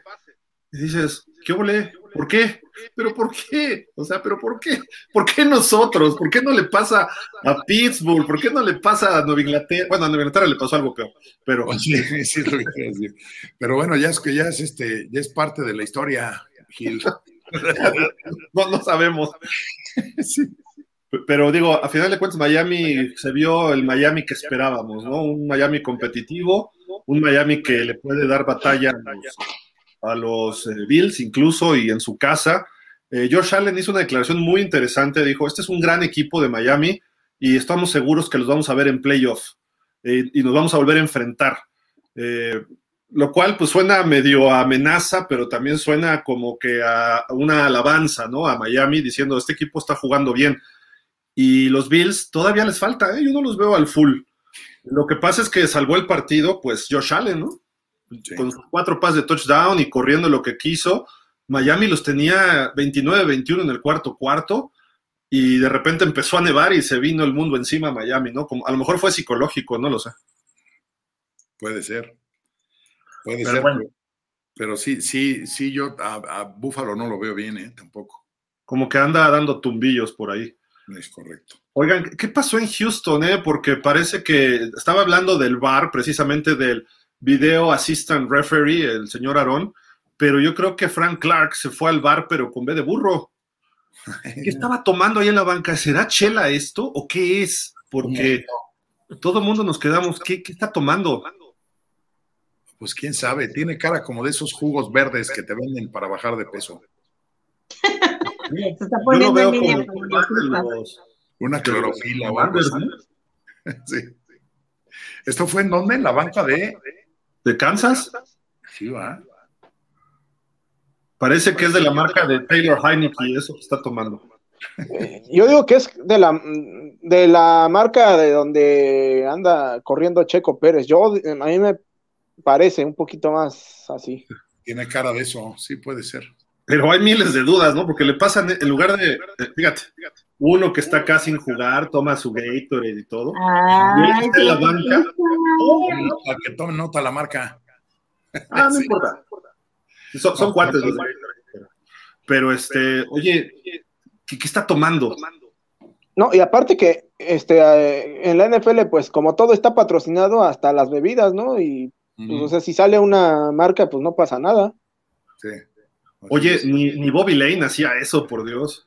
Bobby Lane llegaba borracho todavía a los partidos, pero no tomaba en el partido. Sí, sí, pero no se llevaba la pachita. Oigan, antes ya de entrar al tema que todo el mundo está esperando. Eh, bueno, aquí está un dato de nuestro muchacho Justin Herbert. Es el primer coreback en la historia de la NFL con tres, sus primeras tres temporadas rebasa las 4.000 yardas por aire. Ni Mahomes, ni Marino, ni Brady, ni Manning, quien quieran, ¿no? No. Señor Greer, déjeme decirle, ahí está la, la diferencia, nada más. O sea, ¿por qué tomar a Tua en lugar de Justin Herbert? Vea lo que está haciendo, nada más. O sea, nada más vean. Eso fue hace tres años, hay que superarlo, pero todavía hay gente que dice que Tua es mejor que Herbert. Nada. Para nada, para nada. Herbert tiene capacidades atléticas que Tua no va a tener jamás en la vida. Y tiene una puntería también que, que Tua tiene buena puntería, pero, no tiene el mismo alcance que Justin Herbert. O sea, no, no hay forma. Y es más, Justin Herbert ayer tiró un pase que, que, lo pasa entre las manos de, o sea, el liniero brinca como hacen todos los linieros cuando ven que viene el pase, brinca, levanta las manos y por aquí le pasa el balón. O sea, puedes decir fue suerte, sí, sí fue suerte tal vez, pero eso es porque él está, Justin Herbert está a cierta altura que Tua no la va a tener. Y, la velocidad. Y el pase que hace Herbert al final, le van a caer los titanes en la serie final y empieza a rolar hacia su derecha. Y Mike Williams estaba cubierto, pero estaba de espaldas el defensivo. Y él corriendo, manda un balazo y Mike Williams se levanta y aquí está el casco de los titanes, aquí están los por la velocidad y la puntería que le mete. Sí. Eso obviamente lo puede hacer un Rodgers, un Mahomes, quizá Josh Allen, lo hace Justin Herbert, pero pues ni modo, ni modo. Pero tú a no, tú a rezarle a sus dioses hawaianos. hawaianos. Ni hablar. Oigan, pues el que también tiene buen brazo y, y queda comprobado, Cory, es Dak Prescott. Ay, ¿por qué? Él puso el pase, ahí está. También que no a Brown. Ay, no. Ay, Dak Prescott, ¿qué te puedo decir si ya, ya este, hemos dicho que este hombre ya llegó a lo único que tenía que dar? No, no, no tiene más, no es un quarterback para un Super Bowl, la verdad, este, no, no, eh, el día de ayer, de verdad, tuve que sacar toda mi frustración porque, este, es un gran equipo, aunque ayer también la, la, defensa no, no, no, no lució como siempre luce, pero Dak, la verdad, me asusta, ya se los he dicho muchas veces, me asusta cada vez que lanza y eso es preocupante de un quarterback porque eso se dedica, entonces imagínate cómo estoy en cada partido. Pero mira dónde puso el pase, eso no es culpa de él, ¿eh? Yo sé que no, eh, aquí no, no es culpa de él, Estoy de acuerdo, pero también no me digas que no cometió sus grandes errores Dak Prescott ayer. Sí. Este es el que termina en intercepción, ¿no? Es el final, ¿no? Sí, sí, sí, sí. ese sí fue, yo, yo se lo apunto al receptor, porque este, a lo mejor no necesitaba tanta potencia el pase, pero no, yo no creo que sea atribuible a Dak. Pero yo estoy de acuerdo con Cory en el sentido de que este, Dakota tiene un tope, no, no, y lo hemos dicho muchas veces acá, no va a ir más lejos. Yo, y yo creo que él sigue ahí porque antes, o sea, un cuate como Jerry Jones, antes que decir me equivoqué, pues se traga toda la píldora. O sea, y hasta que se le acabe el contrato y va a decir que es su muchacho de oro y que le va a seguir dando unos numerotes y no sé qué. Pero al final, él, yo creo que en la noche, cuando llega a su mansión humilde de una habitación y piso de tierra, apaga su luz, Jerry Jones, dice, ¿qué, qué pavoso? ¿Por qué contraté este cuate? ¿no? Él solito. Yo creo que no vea, exacto. Y, la verdad es de que también uno de los grandes miedos, yo creo que, que de varios, es llega más, ok, ya pasamos a playoff, ay, qué padre, todo, pero si llega, por ejemplo, a un final de conferencia, él va a decir, ya ven, hasta dónde nos llevó, entonces va a seguir con, con Dak, no va, no va a buscar más allá. Y la verdad es que tienen, tienen los vaqueros un equipo tan grande ya en defensa. Este, tenemos a Dan Quinn, que para mí me encanta Dan Quinn. El cachetes de Ardilla no, no, no es mi gran favorito, pero sí. ¿Eh? No es tu hit. No es mi hit, ni el gordo McCarthy es mi hit, la verdad. Entonces, este, pero sí es un gran, gran equipo los vaqueros. Y, y lo hemos dicho, con otro quarterback que realmente saque jugo a este equipo, no hombre, ahí sí ya les apuesto ciegamente el Super Bowl a los vaqueros, pero tiene sus, unos grandes, grandes limitantes, Dak, es, y vienen, ahora sí, viene, viene el juego de las águilas, donde no, no, no, no quiero ni pensar este, qué, qué es lo que pueda llegar a pasar, porque a veces hemos dicho, cuando a veces digo, híjole, contra Minnesota yo pensé que, que de verdad iba a estar así como que súper apretado y me llevé un, una grata sorpresa, y luego jugamos contra los Tejanos o jugamos y casi, o sea, ganamos de milagro. Entonces, no puedes... Eh, los, los Tejanos, ve lo que le hicieron a Kansas también. O sea, a lo mejor hay que darle mérito a Houston que ya está jugando más. Puede ser, ¿no? Pero estás de acuerdo que se supone que tú ya tienes un nivel de competencia más alto también. O sea, no es de que ya empezaste a jugar bien, sino que tú ya estás superior, por lo mismo ya estás en la tabla este, superior a ellos, porque ya hiciste los ajustes que tenías que hacer, ya hiciste los movimientos, ya todos tus receptores, defensa, todos ya los tienes super alineados. Entonces, no puede ser de que un juego, teníamos a Trevor, Trevor es un chavo que va para arriba y entonces la, verdad es de que no puedes darle el, regalar nada, absolutamente nada. Y, la, y ayer sí, cada que lanzaba lo vuelvo a repetir, a mí, a mí me mortifica, voy nada más pero, a ver, espérame, y, déjame escuchar a Aarón, porque quiero oír a Aarón también, y ahorita vamos ya con Dani, que nos dé el punto de vista de los Jaguars, porque Aarón, tercera oportunidad y 8, 10 por avanzar, tienes tres puntos de ventaja. Cuatro. ¿Cuatro puntos? era tercera y cuatro. Tienes a Zeke, tienes a Pollard, tienes esa línea ofensiva y, tienes a Dak que también puede correr y manda un bombazo. Le quedaba un tiempo fuera a los Jaguars, uno. Y el cuate ¡fum! manda un bombazo que la probabilidad es muy baja de que puede ser un pase, pero no tan largo. Tienes a Schultz o tienes alas cerradas o tu mismo Pollard en una jugada corta. No, vamos largo. Yo hoy hubiera corrido a Kellen Moore, Aaron, discúlpame, ya. Estás en todo, todo, todo lo que acabas de decir es correcto. A Kellen Moore desde hace dos temporadas yo he logrado gas. Bueno, pero volviendo a esa jugada, viendo todo lo malo que jugó los Cowboys en la segunda mitad, porque no podemos decir nada de la primera mitad. La primera mitad Perfecto, creo que fue hasta un 21-7 como terminó la primera mitad, ¿no? Entonces, todo era felicidad para los Cowboys, para nosotros. Dijimos, dije yo, ¿ves? Dije yo, me acordé de Dani, ¿no? Dije, ¿ves? es un juego sencillo para los Cowboys. Como dije, los Cowboys no creo que repitan dos partidos iguales. Pues se viene la mitad del, del Tampoco dos mitades, perdón. Mande. Tampoco dos mitades.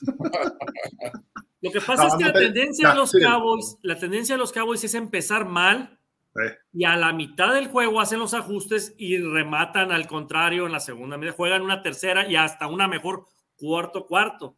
Ahora fue al revés, empezó Dallas muy bien la primera mitad, pero la segunda mitad pésimo, pésimo, pero no nomás Prescott. Estamos acostumbrados a que la defensa saque nuestros partidos. No, no podemos esperar que nuestra defensa siempre saque los partidos. Entonces, a Micah Parsons parece que ya le tomaron la medida también. Parece que ya está estudiado, ya parece que ya, está fácil de tenerlo. Entonces, la genialidad que tiene Dan Quinn, pues también ya se le está acabando las ideas, yo creo, con la defensa. Pero a Kellen Moore, por favor, y a McCarthy. McCarthy, la mentalidad de McCarthy es ofensivo. ¿Cómo es posible que McCarthy permita esa jugada? Es una jugada muy importante. ¿Qué pasó ahí? ¿Cómo es posible que te falten tres minutos a lo mejor? Tienes la posesión del balón. quieres acabarte el reloj, quieres que le acabes los tiempos fuera a, Jacksonville, corres y en la primera haces seis yardas. Primera y diez y hace seis yardas, se va segunda y cuatro. Vuelves, eh, paran el reloj los jaguares, te quedas con dos. Corres perfecto, vuelves a correr, te detienen la línea de golpeo, no importa, pero obligas a que Jaguares queme su segundo tiempo fuera. Te queda uno, tercero y cuatro.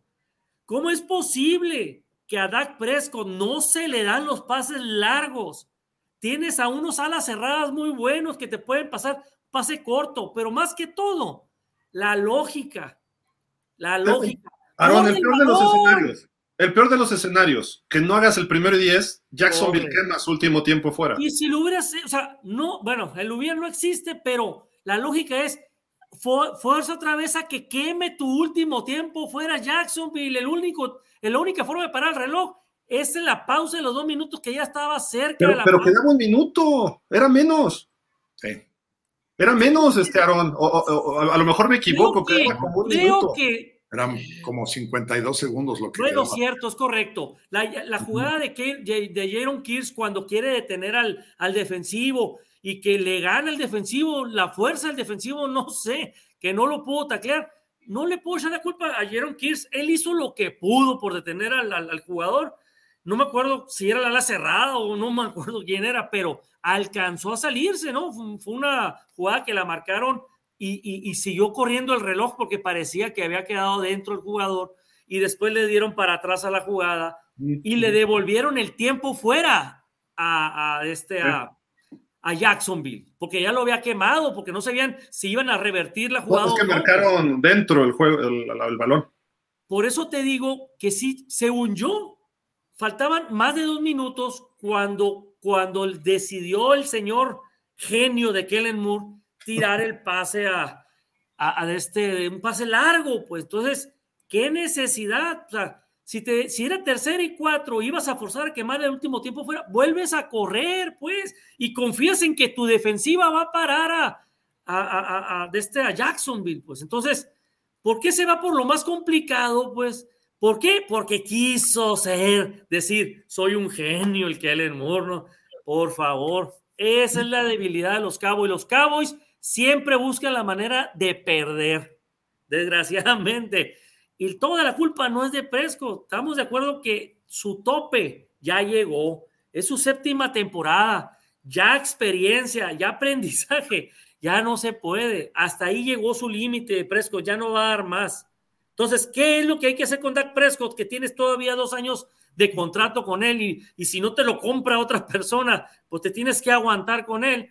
Pues ayúdalo, ayúdalo por favor, porque esta persona con una poca depresión que le metas se vuelve loco. Con, un buen coordinador, ¿eh? ¿eh? creo que pudiera irle muy bien. Y, y si a Kellen Moore, fíjate, yo lo defiendo porque está joven y tiene capacidades, pero abusa, abusa de que cree que tiene, bueno, no cree, tiene uno de los mejores equipos ofensivos, pero vamos con Dani, quiero escuchar su versión porque yo personalmente, Kellen Moore, le quemo el último tiempo fuera y sin ese tiempo fuera, no, digo, eso no hubieras, pero quién sabe si Trevor Lawrence hubiera podido haber hecho eh, ese regreso. Pero Dani, a ver, escuchamos tu punto de vista de todo este partido. Bueno, eh, pues sí, o sea, como decía Aaron, la verdad es que fueron dos mitades completamente diferentes, ¿no? Eh, digo, yo no pude ver el partido digamos, completo, porque acá es un rollo eh, conectarse y tienes que tener la señal regional y aún con el, con el Game Pass es también todo, todo un show, ¿no? Entonces lo estuve ahí monitoreando con el, con el Red Zone y, y bueno, al medio tiempo, 21-7, eh, y dije, bueno, vamos a ver este, qué pasa en la, en la segunda mitad. Veo que empiezan bien la segunda mitad. Eh, y de pronto este, le interceptan a, a, Trevor. Dallas eh, amplía el marcador por tres puntos. Eh, pero después los Jaguars responden con un touchdown. E inmediatamente después le interceptan a Dak Prescott más o menos como por la yarda 40, hacen una devolución como de 15 yardas, pero un castigo los devuelve este, lo que habían eh, recorrido, ¿no? Y en eso viene un bombazo de Trevor y el partido se pone, no me acuerdo si en ese momento a 7 o a 3 puntos, no me acuerdo. El caso es que al poco tiempo los Jaguars le dan la vuelta y ahí fue cuando yo ya empecé a pensar, creo que este creo que el partido sí va a ser bastante ganable, o si no es que eh, lo van a ganar los Jaguars nada más por la pura, por la pura inercia. Incluso después de ese touchdown de los Cowboys con el cual se vuelven a ir arriba, eh, yo pensé que pues no iba a, haber este mayor problema, por lo menos para empatar, porque creo que eran tres puntos los que se habían ido en ese momento arriba los Cowboys. Este, y veo que la serie viene bien, y en eso veo Em, el fumble que, que le provocan a Trevor y ahí pensé, no, pues ya, ah, ya se acabó el partido. Mm. Pero en eso este, regresan otra vez con la señal y dicen, no, pues es que acaba de lanzar Dak Prescott un pase largo en tercera y fue incompleto. Y yo, a ver, espérame. O sea, ¿cómo está eso? ¿Por qué si ya, ya tenían el partido ganado los Cowboys? Y en ese momento eh, se me vino a la mente, este partido lo van a terminar perdiendo los Cowboys sí o sí. Y dicho y hecho, se fueron a tiempo extra y al final de cuentas, este, entre que los Cowboys no supieron eh, nunca eh, aprovechar los momentos clave, este, entre que pues la línea ofensiva logró contener medianamente a, a la defensiva de Cowboys, porque bueno, sí tuvieron por ahí una captura, este, y a Trevor le interceptaron una vez, este, más, el, más los dos fumbles, uno de Etienne al principio del partido y el, el del final de, de, Trevor. Pero al final de cuentas, todos esos intercambios de balón eh, no se tradujeron en mayor, en mayor daño, mientras que en el caso de los Jaguars, los dos eh, intercambios que provocaron se tradujeron en dos touchdowns y también este que uno fue justamente para cerrar el, juego. Ah. Y nuevamente, pues lo que yo ya le había dicho a Aarón, o sea, independientemente de que, de que, eh, ¿cómo se llama? Trevor iba a jugar contra una muy buena, una muy buena defensiva, estaba teniendo el mejor rendimiento de noviembre para acá, o sea, de cualquier coreback, y eso se vio, o sea, al grado de que a la tercera mejor defensiva, este, solamente les metió eh, cuatro touchdowns, y digo solamente porque, pues, este, para como se dio el partido y por, este, la tendencia que traía la, la última serie de ofensiva antes del fumble, o sea, daba la impresión de que esa iba a terminar no en tres puntos, sino en touchdown, este, pero, pero bueno, eh, creo que este es un aprendizaje para los Cowboys porque en la semana habían entrevistado a Micah Parsons y le estaban preguntando que qué opinaba del, de, los Eagles, si era Jalen Hurts o si era el sistema. Y él, no, pues es que es la combinación de los dos, que no sé qué, o sea, pero hasta con un talante de soberbia, ¿no? Este, y eso se vio, o sea, los, los, los Cowboys estaban más pendientes de, de los Eagles que de semana a semana. Y con esa derrota, pues ya, digo, independientemente de que al final se terminaron metiendo a playoff, pues ya es este, prácticamente imposible que, que terminen la temporada como, como líder divisional. Eso por un lado. Y por otro, este, también lo que yo le decía a Aaron, para mí lo preocupante como aficionado de los Cowboys es que esta película de diciembre yo ya la vi. Sí, le ganaron a los Texans, pero los Texans en teoría era un equipo con el que no deberían haber sufrido. Para los Cowboys este era un partido que debían haber ganado.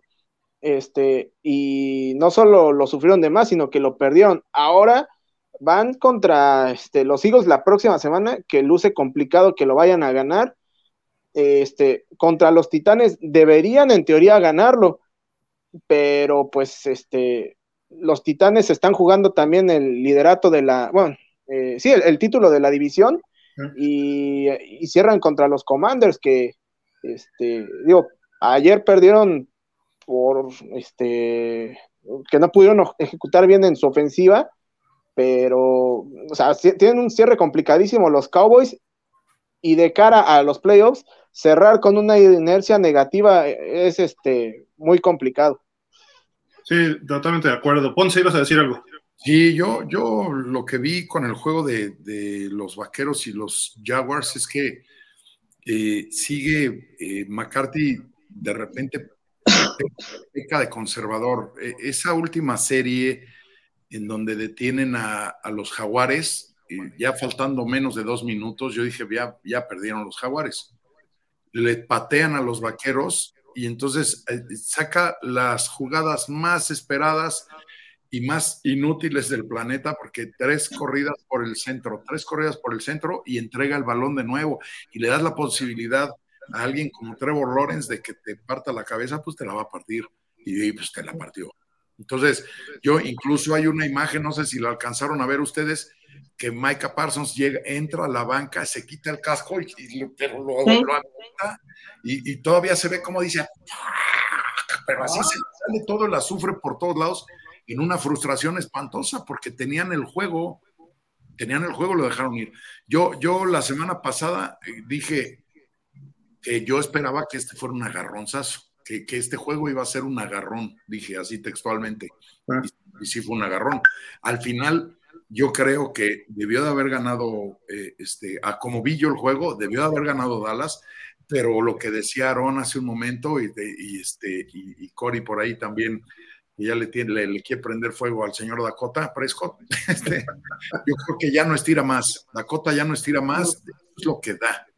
Y, y si, si si Mike McCarthy puede ajustar todavía más el esquema para que eh, sacarle más jugo a un limón que tiene más semillas que otra cosa, pues entonces vamos a ver si, si, hacemos una limonada, ¿no?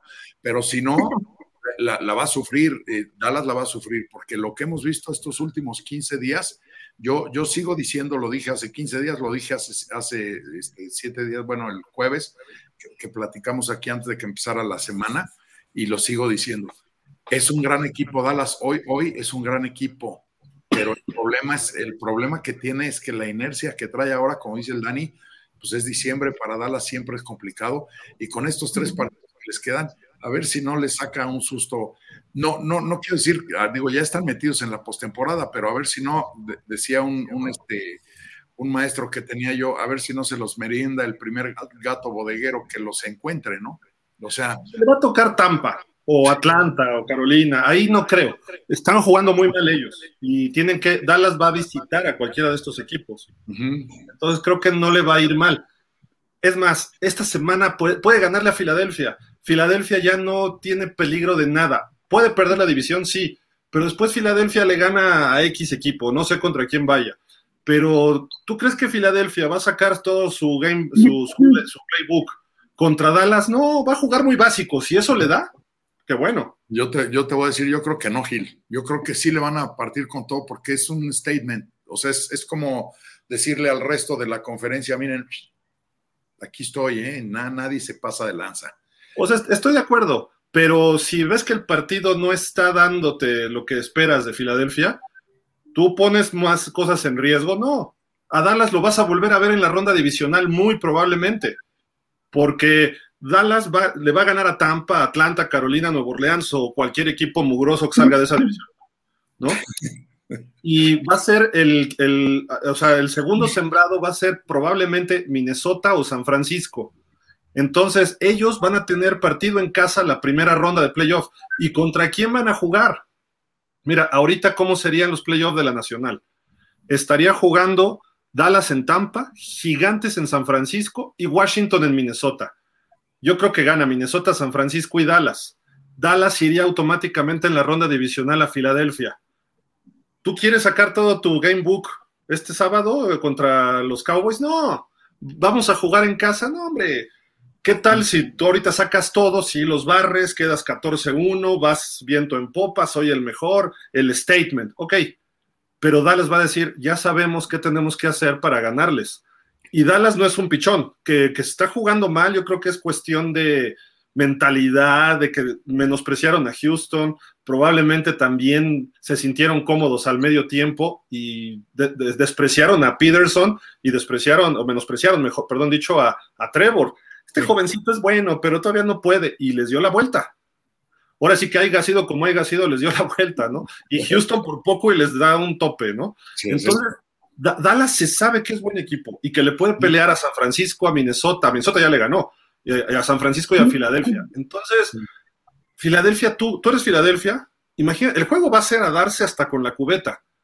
¿Tú crees que a Filadelfia le conviene que salga lesionado Miles Sanders o Fletcher Cox? No, pero no los van a sacar. No, no, pero tampoco van a jugar al 100. No va a ser el mejor Filadelfia el sábado. Lo, que sí van a hacer es que si la traen comprada, y ahí eso va a alterar todo el pick, eso sí, porque si, si al medio tiempo ya hay cierta ventaja, de Filadelfia sobre Dallas, entonces iban a meter hasta el cubetero. Ah, o al revés, o al revés, que Dallas les vaya ganando, van a decir ya, mejor déjalo pasar. Sí puede ser, sí puede ser, pero yo creo que yo, yo, yo, la posición que, siento con, con, porque además este entrenador es así. O sea, ya tienes al contrincante con una rodilla en el piso, pues le das. Y, y no, no porque sea Dallas, al que sea, ¿eh? O sea, ya lo tienes medio hincado, ya lo tienes medio agachado, pues le das hasta que, como en la UFC, ¿no? ya le encima de él a golpes hasta que lo dejas, pero tendido, ¿no? Ya está muerto, deja de pegarle, ¿no? Le van a decir. para, Dallas, para Dallas era importante este juego por la cuestión de que ya no le quitabas el segundo lugar, el mejor comodín en, la nacional. Ya no se lo quitabas. Ahorita, con, con resultados, perdiendo los tres que viene Dallas, corres el riesgo. Dallas tiene forzado a ganar uno para sentirse cómodo y decir, ¿sabes qué? Ya, ahora sí, ya nadie me quita el mejor comodín y me voy, me voy a enfrentar contra la división de Bucaneros y, los equipos que dijimos, ¿no? Panteras y Santos y, y X, ¿no? Entonces, ahorita, ahorita sí pienso que se van a pegar un buen tiro, más, más que todo también por rivalidad, ¿no? Ya pues se odian estos dos equipos. Digo, mm, a lo mejor, como dices tú, no van a arriesgar tanto, pero sí, sí va a estar atractivo el juego. Eh, pero sí, yo, a mí sí me hubiera gustado que hubiera ganado Cowboys esta vez para, para, que ya hubieran pensado en, ya en playoff más tranquilos, pues aunque ya pasaron, pero todavía no está asegurado así 100% decir, somos el mejor comodín, todavía no. Entonces, ahí... Está juego y medio abajo, ¿no? Mande. Gigantes está juego y medio abajo, ¿no? Sí. Y Gigantes visita a Minnesota, recibe a Indianápolis y visita a Filadelfia. A lo mejor pierde dos y le gana a Indianápolis, ¿no? Pues sí. O sea, pierde en Minnesota y pierde en Filadelfia. Pero a lo mejor Filadelfia, el último juego de la temporada, ni siquiera. Juega bien y se lo da. y Gigantes lo saca. Pero si, Gigantes le gana a Minnesota esta semana y Dallas pierde con Filadelfia, se pone a medio juego. Y aunque Dallas le ganó los dos a, Gigantes, ese medio juego le puede ayudar a los Gigantes que quedar adelante de Dallas. Si es que Dallas perdiera otro partido. Y Dallas le queda uno con Washington, que Washington va a estar peleando con todo, hasta capa y espada, meterse a playoff, hasta contra los árbitros, ya vimos, ¿no? Pero bueno, entonces creo que todavía Dallas puede estar peligrando. Por eso para Dallas es, más importante este partido contra Filadelfia que para los Eagles. Eh, Gigantes está dos, bueno, ah, no, sí, uno y medio, ¿no? Sí, trae 8-5-1, ¿no? 8-5-1, sí. Uno y medio es correcto. Sí, están a juego y medio. Pues Entonces, Dallas pierde y gana Gigantes, se pone a medio. Y ese, ese, ese empate le podría ayudar a Gigantes quedar como, como el mejor comodín ¿Y qué, pasaría? Que Dallas tendría que enfrentarse a San Francisco o a Minnesota en la primera ronda. Por eso es importante que Dallas quede en esa posición 5 a como de lugar. No porque no pueda ganar ahí. Quizá con San Francisco le costaría más trabajo. Pero con el Minnesota yo creo que sí podría ganar. Pero contra San Francisco, quién sabe. ¿no? Sí, sería facilitar el, asunto en playoff de perder en la primera, en la primera ronda, ¿no? Poderle ganar a un Bucaneros, a un Atlanta, a un Pantera, o sea, claro, claro que es lo que está pidiendo Dallas, ¿no? Entonces sí es importante que no baje la guardia a los Cowboys. Entonces, ahora, también otra cosa, ¿eh? Hay que considerar. Que, algo más que quieran agregar de Dallas, de los, los Jaguares, Dani, su situación es muy favorable. Perdón, Ponce, voy contigo y luego voy contigo, Dani. O sea, yo nada más, este, eh, una aclaración. Estamos ahorita diciendo, no, ahorita en la primera vuelta los agarra tal, tal, tal, o Tampa Bay. Ahí está Tom Brady. No podemos decir que no. Divorciado. Que sale de malas. Con nueva novia. Sale de la nueva novia, es lo que está pasando. Sí, sí, distraído. Y se echa al que sea, ¿eh? Ahora sí que futbolísticamente hablando. Ah, sí, aclara, por favor. Sale de ganas, de sale de malas y se avienta al que sea, ¿no? Entonces, yo sí creo que sí es una situación no delicada, la de los eh, vaqueros, pero de cuidado y no, no tanto por la cuestión numérica, sino por, por esa como curva anímica que traen desde hace 15 días. Ponce, ¿quién es mejor equipo ahorita, Tampa o Jacksonville? Ay, jole. Pues yo diría que Tampa todavía, ¿eh? Yo diría que. Entonces pudiera perder Dallas en Tampa. Sí, sí, sí, sí. Eso sonó como el meme del Mundial, ¿no? Que México le ganó a Arabia. Sí, que México le ganó a, ¿no? ¿Cómo era? Arabia le ganó a Argentina. México le ganó a Arabia y Argentina fue campeón, por lo tanto México es el mejor equipo del mundo. Así es, es correcto. pero, digo, todos los juegos son diferentes, pero, pero... yo, yo, yo sí creo que hoy todavía es mejor equipo, eh, hombre por hombre, es mejor equipo Tampa, Que, que, Jacksonville, pero también creo que está mejor entrenado Jacksonville que Tampa, ¿eh? Sí, ya quieren correr a Todd Bowles en Tampa, ¿eh? Doc Peterson es un buen entrenador, es un buen head coach, ya ganó un Super Bowl y es un cuate que... A ver, ahí tengo otra pregunta, Ponce, ponte buzo. A ver. ¿Quién es mejor, Trevor Lawrence o Tom Brady? hoy, hoy Trevor Lawrence, pero por... La risa nerviosa que le dio, ¿vieron? Es que es como cuando si va a venir en la noche a jalarme los pies el güey. no, ¿sabes qué? Hoy, hoy sí es mucho mejor Trevor Lawrence que Tom Brady. Sí, sí, claro. Sí, tiene muchas mejores condiciones técnicas y atléticas que, Tom Brady. Pero lo que tiene Tom Brady eh, bajo la manga es lo que le vimos hacer hace dos semanas. Que en, minuto y medio te dé una vuelta, pero de campana y te ganó el juego y no viste ni por dónde, ¿no? Tom Brady es historia, Ponce, por Dios. Yo, yo, lo que digo, yo lo que digo es que al final del cuento, Dallas, insisto, no es que sea delicado, su cuestión numérica no es delicada y yo creo que más bien su curva anímica es la que no favorece. Y si Mike McCarthy no puede eh, ajustar en, los últimos, en las últimas tres semanas favorablemente, van a llegar eh, como uno de los rivales más, más endebles y que tiene un, un equipote. Dallas tiene un equipote. No tendría, no tendría que llegar como underdog y puede llegar como underdog a los playoffs, ¿no? Yo, por, por el otro lado, Dani, tengo miedo. Yo que soy Titan de toda la vida, los Jaguars hicieron lo que tenían que hacer, pegarle a Dallas. Y de aquí no hay, no hay límite ¿eh? para ellos.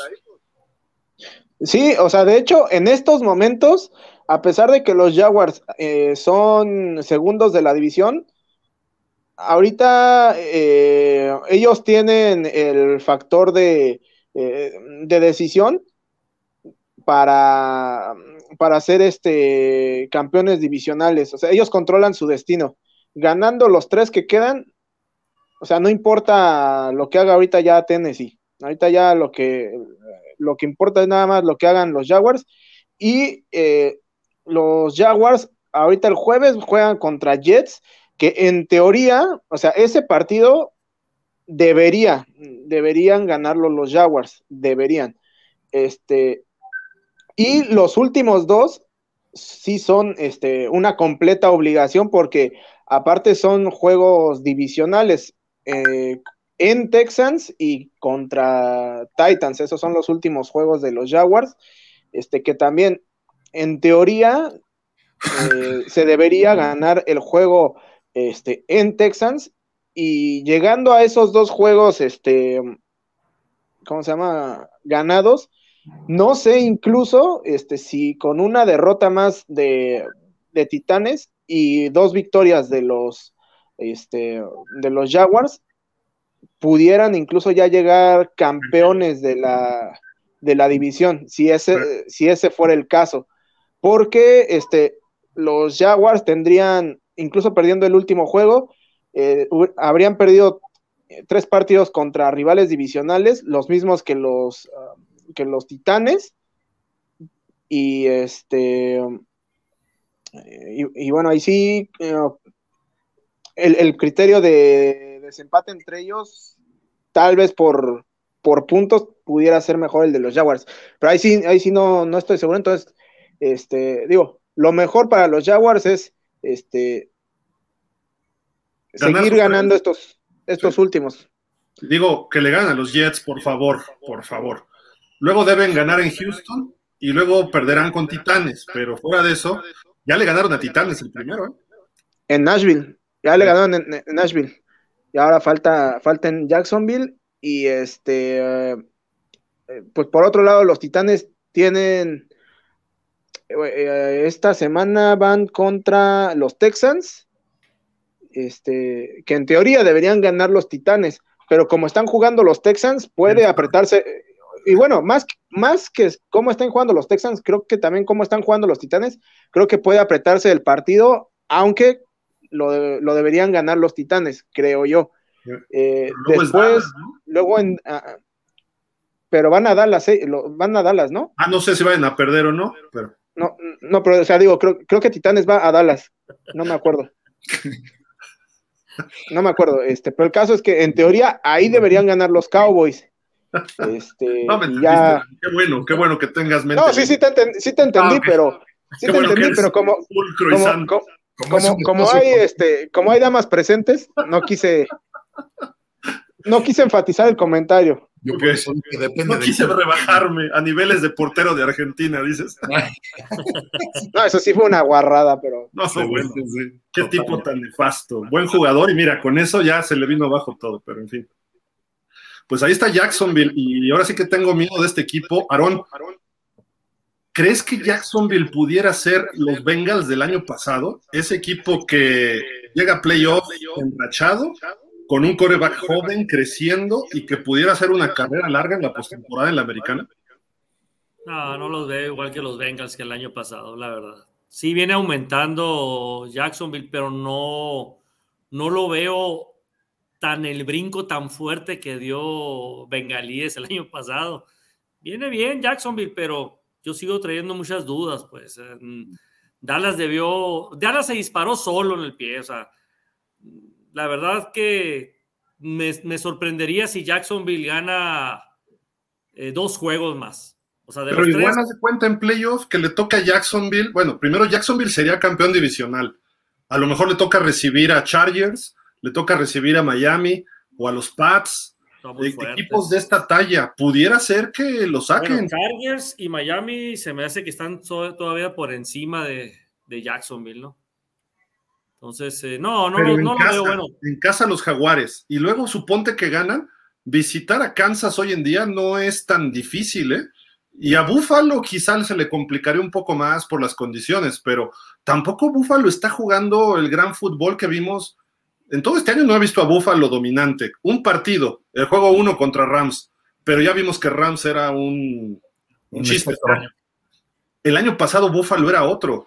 Este año como que Búfalo entre lesiones, de repente entra en mala racha, Josh Allen cierra el partido, no son tan dominantes, este Aaron.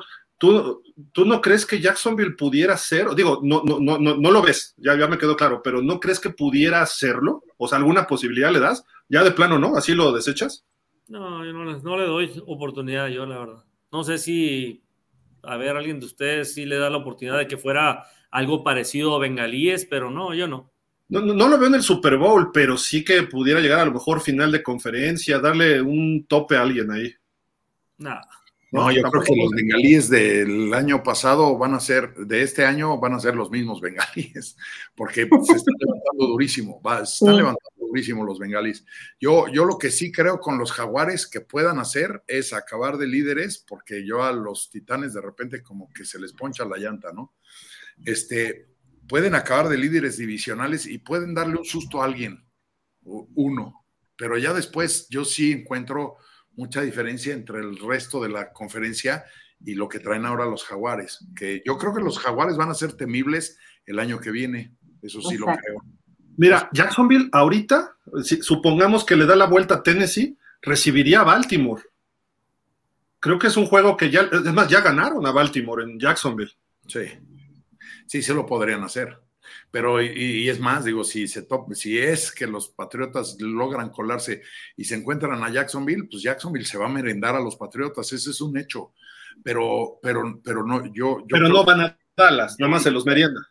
Ya, ya ir a, ya ir a, un juego eh, divisional, ya lo veo más, o, sea, llegar y ganar un juego divisional, ya lo encuentro más difícil. Para... Buffalo o Kansas, ¿no? De visitante. Hasta ahorita. Pero pudiera ser Cincinnati, ¿no? Que brinque. Yo, se podría ser. Yo, yo, yo desde el otro día, ya tiene como tres o cuatro semanas que vengo diciendo y lo sigo diciendo, que Kansas también no va a llegar para ningún lado. O sea, Kansas ya no es lo del año pasado, lo de hace dos años, que era una máquina de verdad temible de hacer fútbol americano. O sea, hoy sí dependen mucho de las genialidades del señor Maromas que avienta sus pases de paleta sus, pichadas exóticas y que gira y tira y todas las cosas atléticas que tienen una gran ventaja, ya no son como antes, o sea, ya no, ya no tienen la misma repercusión que antes. Antes eran una planadora y hoy no, yo hoy ya casi se los meriendan los tejanos, ya se los merendaron los potros, o sea, ya no, no, ya no es lo de antes de este Kansas City. Yo, yo más bien creo que la final si me preguntan a mí, que no me han preguntado, pero... Pero aquí estás para dar opinión, aunque no te preguntemos, no importa. A mí si me preguntan, yo creo que la final de la conferencia americana eh, va a ser eh, otra vez, eh, bueno, no recuerdo si fue el año pasado, Búfalo contra los Bengalíes.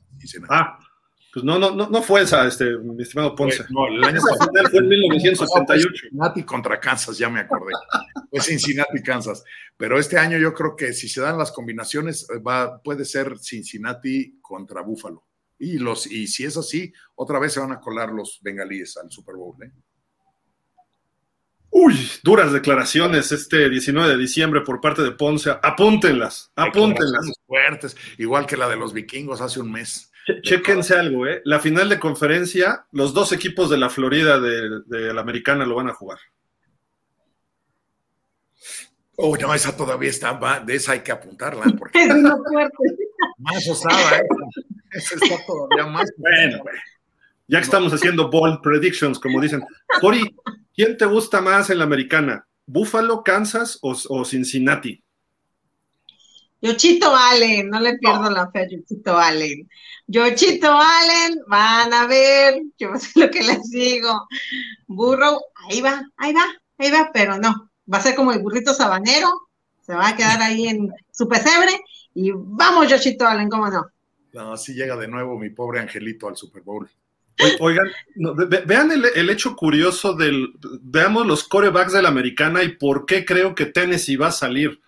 Buffalo, Josh Allen, Kansas City, Mahomes, que están en su cuarto, quinto año y están dominando la liga. Cincinnati, Joe Burrow. Ahí entra Jacksonville en su segundo año, Trevor Lawrence. Baltimore con Lamar Jackson es de la generación de, Josh Allen. Los Chargers, Justin Herbert y Miami en su tercer año con Tua Tongobaloa.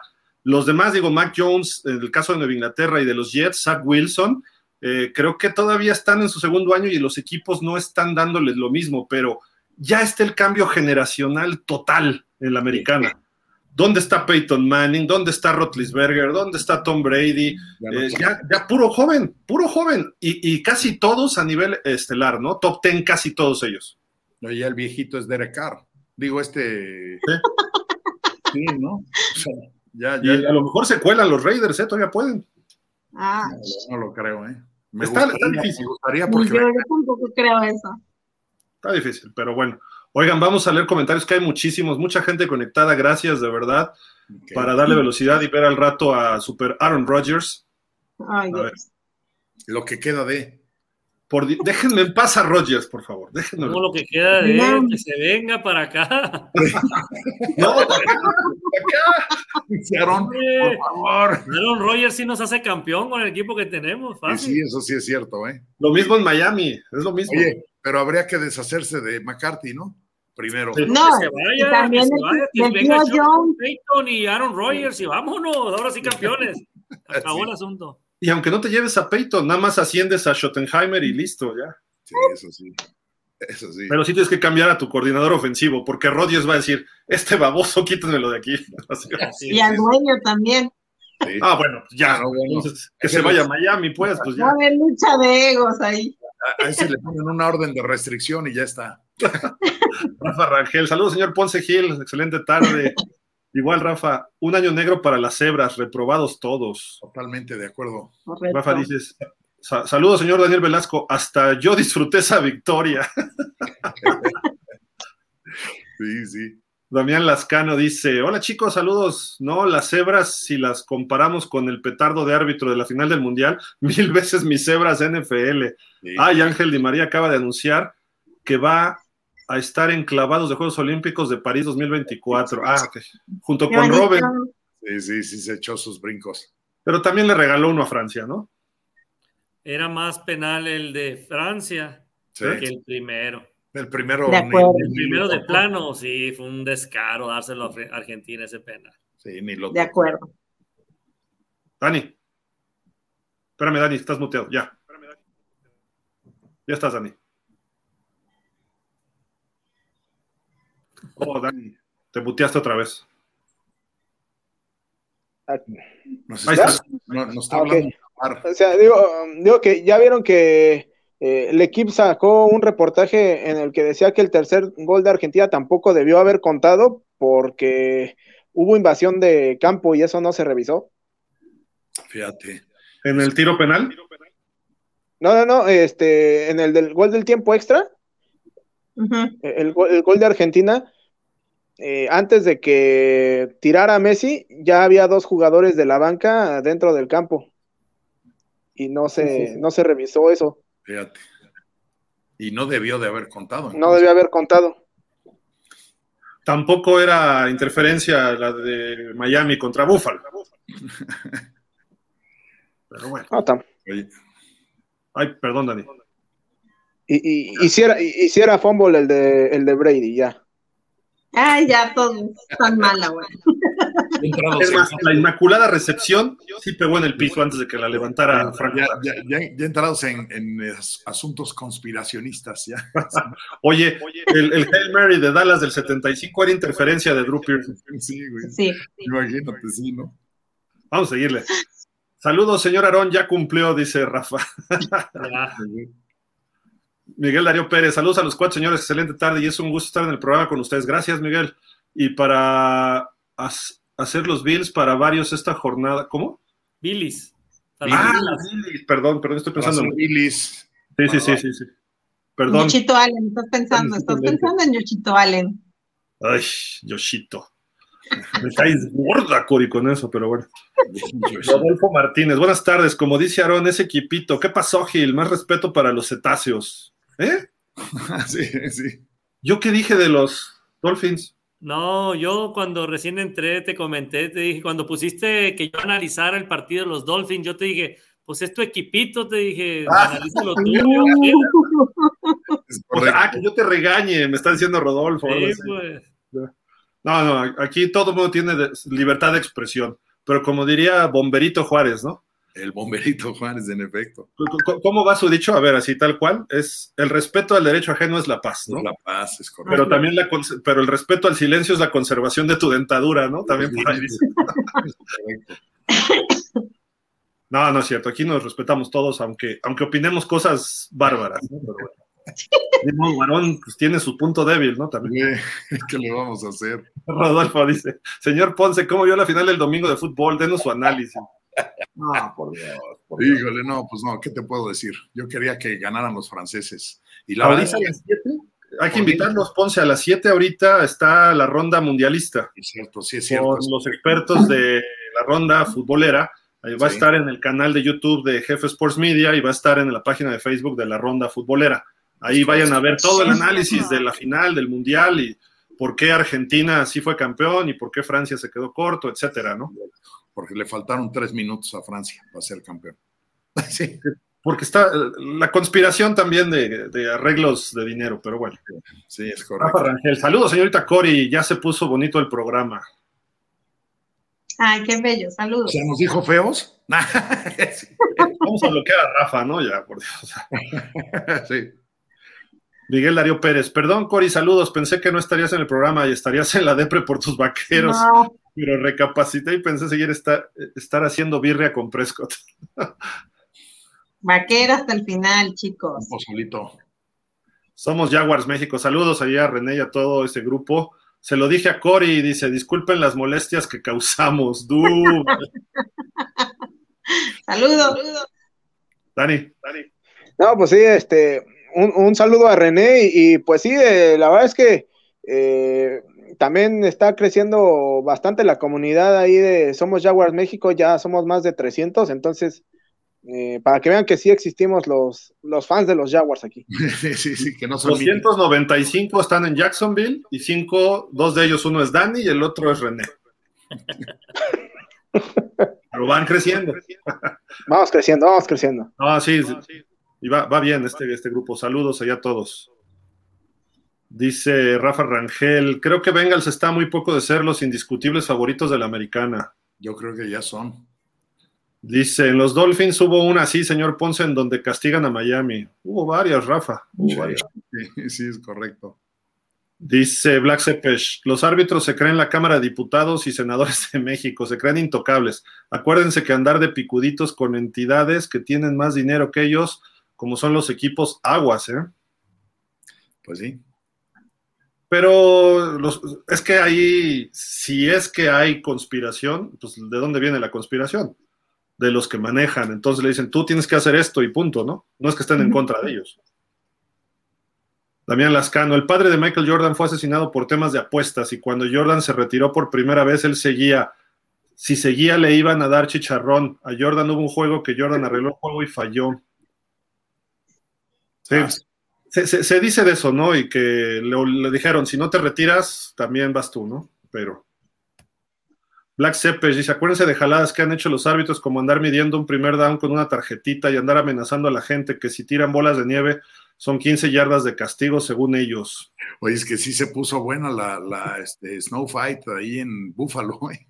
O sea, cada vez, de los de Miami. Cada vez que anotaban los delfines les llovía, pero la nieve, pero la de las tribunas, ¿no? Eh, te, digo, pues sí, puede ser peligroso, pero. Nah. Ahí esos están más curtidos, esos gringos para echarse bolazos de nieve, no pasa nada. Hubo uno el sábado antes del partido que subieron a las redes de los Dolphins. Un jugador de Miami agarra una bola de nieve y le revienta una bola de nieve en la cabeza a otro de Miami jugando afuera del hotel, ¿no? Entonces. Sí, sí no, ya están bien acostumbrados, ¿no? Dice Black Sepesh, ¿a ustedes les parece completo el pase que le dan a Mackenzie? Donde hubo recepción con las dos rodillas y pone debajo la mano. Para mí sí la veo como recepción y dijeron los árbitros que no tenía control de balón. No, sí Ah, de Búfalo, ¿no? Sí. Sí, sí era. No, no era. No era. Ese Gil. No, era. Gil en la NBA han hecho lo mismo de marcaciones dudosas a mis Raptors. Les han quitado juegos completos. En uno del último tiro queda triple para ganar un juego contra Sacramento. Marcan falta y no era. Sabes que sí. También Lascano, piensa mal y acertarás. El Super Bowl 49ers Ravens, el apagón. Dicen que fue a propósito porque Las Vegas o las apuestas estaban gritando SOS y se compuso. No se perdió tanto dinero. Pues puede ser, ¿eh? Sí puede ser. Miguel Darío Pérez, acuérdense que la cerveza contiene muchas calorías, esa ayuda. Esa es información que cura, ¿eh, Miguel? Cálmate, es Lolita, ¿no? La que dices, Lolita Yala. Sí, sí, es correcto. Rafael Rangel Cowboy se los dije, Troya tuvo su caballito, ustedes tienen a Prescott. sí, es correcto. Bien. Fernando Andrade dice, tú a comparación de Herbert me parece que es la velocidad que le sirve para escabullirse y sacarse las marcas. Pues sí, Así era Scottie Pippen con los Bulls de Chicago también. era lo mismo, ¿no? Pero ¿cuáles marcas? O sea, es, bueno en la bolsa, pero también lo hace, o sea, todo lo que hace Tua lo hace Herbert y diez veces mejor. Pero, pues, no sé qué, Además, digo, aquí sí no hay que perder de vista eso que yo comentaba hace un rato. Una línea defensiva con los brazos levantados y echando un brinco son casi cuatro metros, ¿eh? De altura. O sea, y si tú mides 1,80, pues no tienes mayor posibilidad de pasar el balón por ningún lado, ¿no? Herbert, Lawrence, Allen miden como dos metros, ya estos chavos. Es lo que te digo. Miguel Darío Pérez, Cori, tú sí sabes, tú sí sabes ser honesta. ¿Tua o Dak? Ninguno de los dos. Ay, no, bueno, salomónica decisión esa, ¿eh? Va a decir Yoshito. Si dices Yoshito, mira, ahora sí que. sí. No, ahí nada más estoy preguntando tú a Dakota, nada más. Dijiste ninguno de los dos. ¿Cuál sí sería tu mejor coreback? No, no, no, ninguno de los dos. ¿Cuál sería el mejor coreback fuera de estos dos? ¿Ahorita? Ojo con lo que digas, ¿eh? Te puede costar, mira.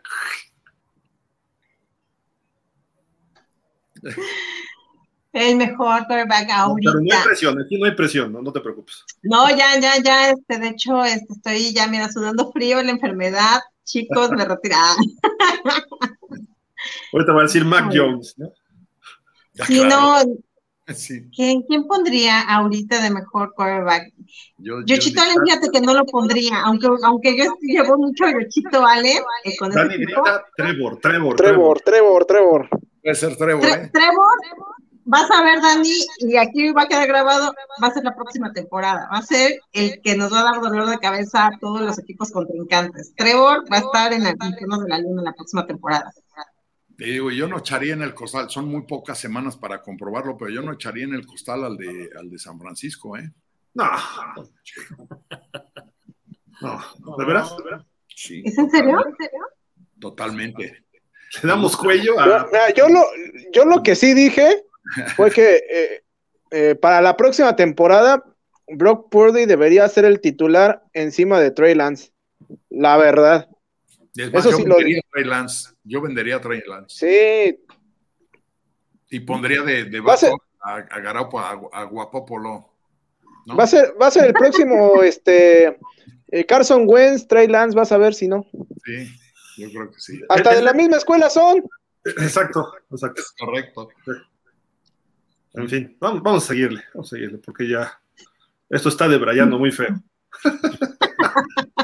y, no dijo Cory a quién, ¿eh? Pero bueno. Ah, sí dijo Trevor, ¿no? Pero bueno. Black Sepesh. Aunque a los fans del NFL que critican el fútbol no les gusta, los playoffs son como la liguilla. Entras mal enrachado y vas para afuera. Eso le anda pasando a Cowboys. No funciona ni su defensa. ¡Qué agresión!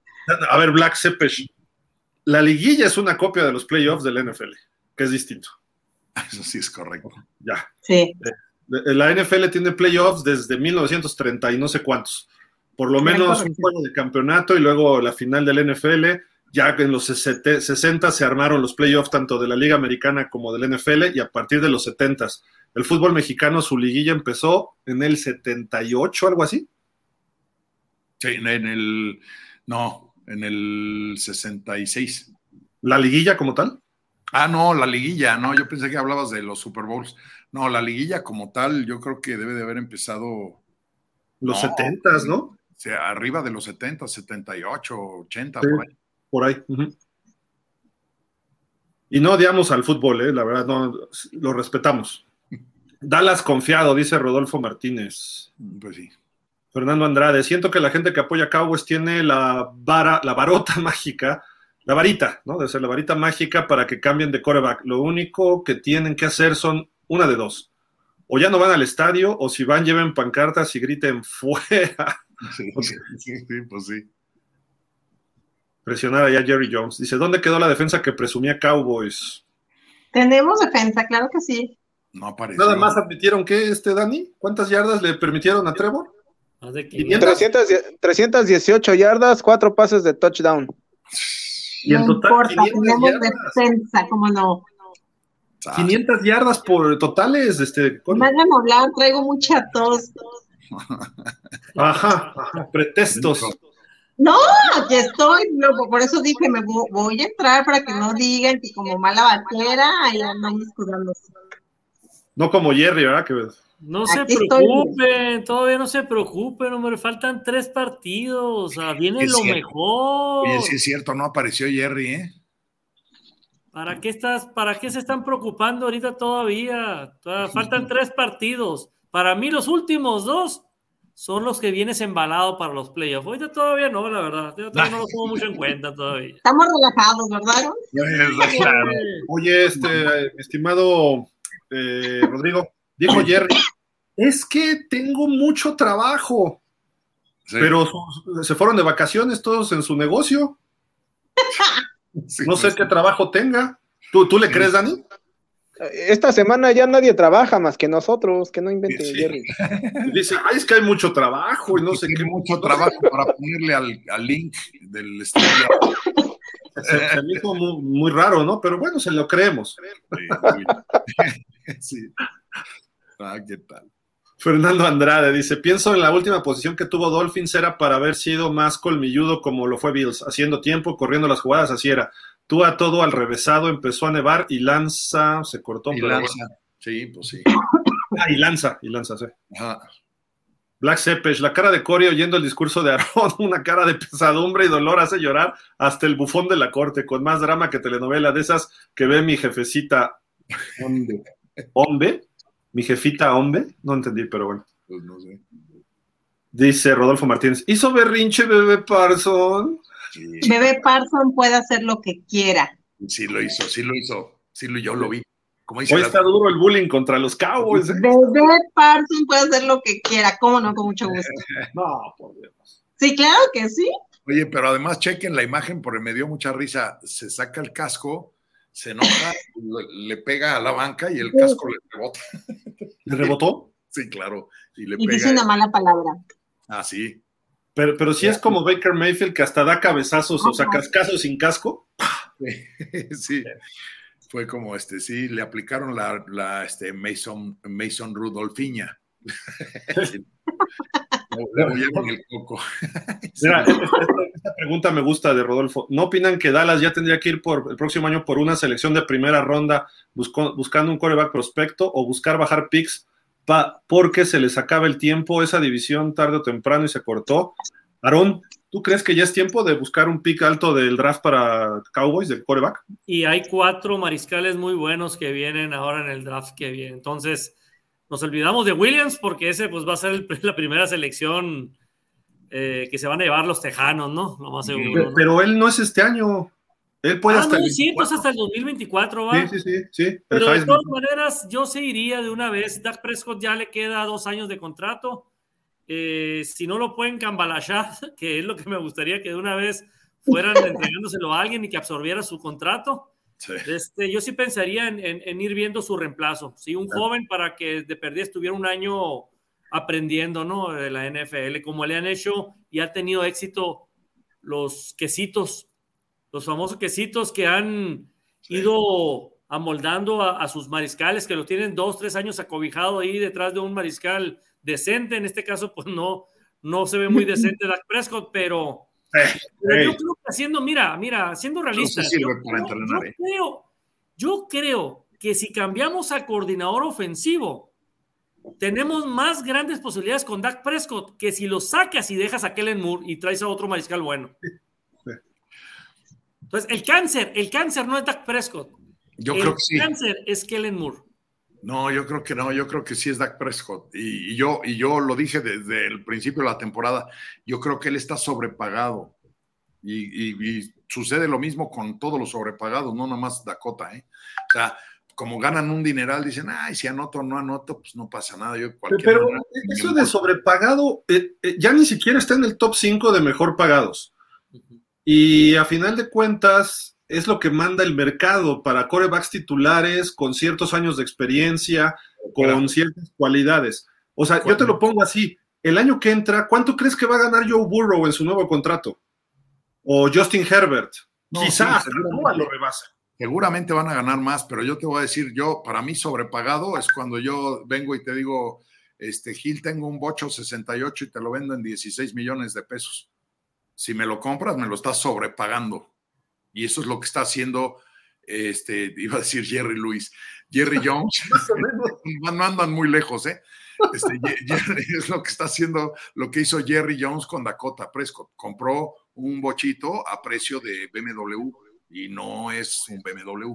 Entonces, sí está sobrepagado. Oye, pero la, culpa no, dicen que la culpa no es del indio, ¿no? Sino de quien lo hace compadre, entonces. Totalmente de acuerdo. E, entonces, pues ahí, este, el señor Jerry Jones, este, digo, ¿para qué le ofrece semejante cantidad a, a Dak Prescott?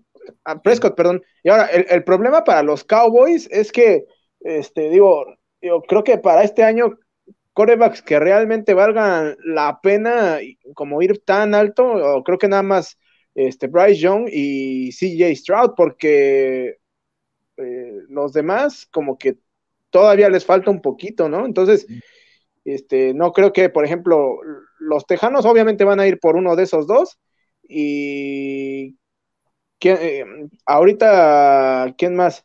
Este, pudiera estar ahí. Eh, Carolina, de que interesados en, un coreback nuevo. En un coreback, ajá, este, incluso hasta el mismo Detroit, hasta el mismo Detroit que... O sea, yo diría hasta, hasta Tampa Bay. Tampa Bay, los, los eh, Santos de Nueva Orleans también necesitan un coreback urgentemente. Este, ¿Sabes qué necesita Dallas? Sí, un coreback a, a mediano y largo plazo, pero necesita para... Vamos a ver hasta dónde llega Dak este año. ¿no? Vamos a ver qué pasa. Pero suponiendo que se queden en playoff, ronda divisional o juego de campeonato, si el año que entra puedes traer a Rodgers o puedes traer a Brady un año, te lo ayuda y Dallas podría ser campeón en ese año, por lo que está armado el equipo. Quizá va a tener problemas de tope salarial Dallas, no nada más por Dak, sino por Zeke. Tienes que mantener a Pollard a como del lugar. Pollard se va a ir porque viene un contrato muy fuerte para él, alguien le va a dar millones y no se lo va a poder dar Dallas. Eso es un hecho. Salvo que le pongan etiqueta franquicia por ahí, ¿no? Pero. Espérate, y acuérdense de mí también, el año que viene van a necesitar un buen coreback también. Ahora que les pase la borrachera y la cruda y toda la cosa de que hicieron un gran negocio cuando en realidad no hicieron nada, los Browns. Y también, así, este, de los este, eh, que también empeñaron todo su futuro los Broncos de Denver. Yo creo que los dos corebacks son muy buenos. No, pues les van a cobrar el contrato. Mira, a lo mejor a, a Deshaun no, porque sí sería como hacer pública la cosa de qué idiota soy y gasté todo mi futuro en un cuadro que no me funciona. Pero, pero Denver sí le va a dar las gracias a Wilson. Vas a ver. Si no, yo, ninguno, ¿eh? yo no creo que acabe el año que viene Wilson en Denver, ¿eh? Nah.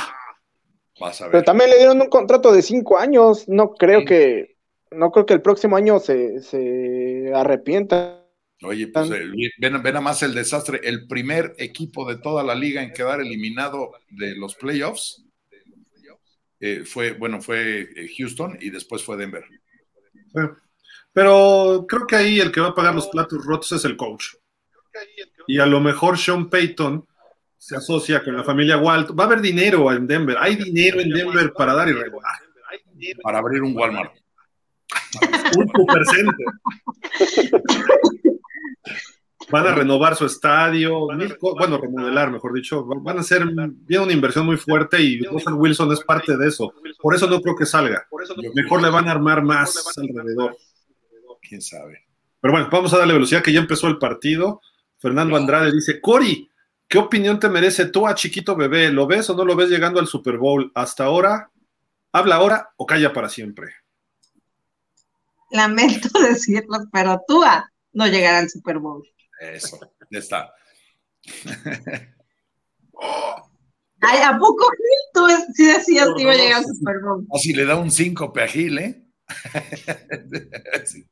A ver, Tua está ganando como 7 millones por temporada. ¿Le alcanza para pagar en sobreprecio los boletos para el Super Bowl?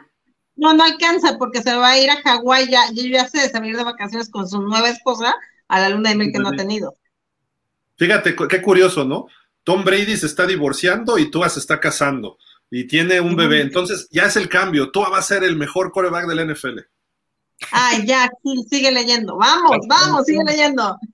Josué Gregorio. El peor enemigo de Dallas es Dak, dice. Pues sí. Es correcto. Dab Castillo dice: Hertz se reporta como duda para este juego. Oh, ok.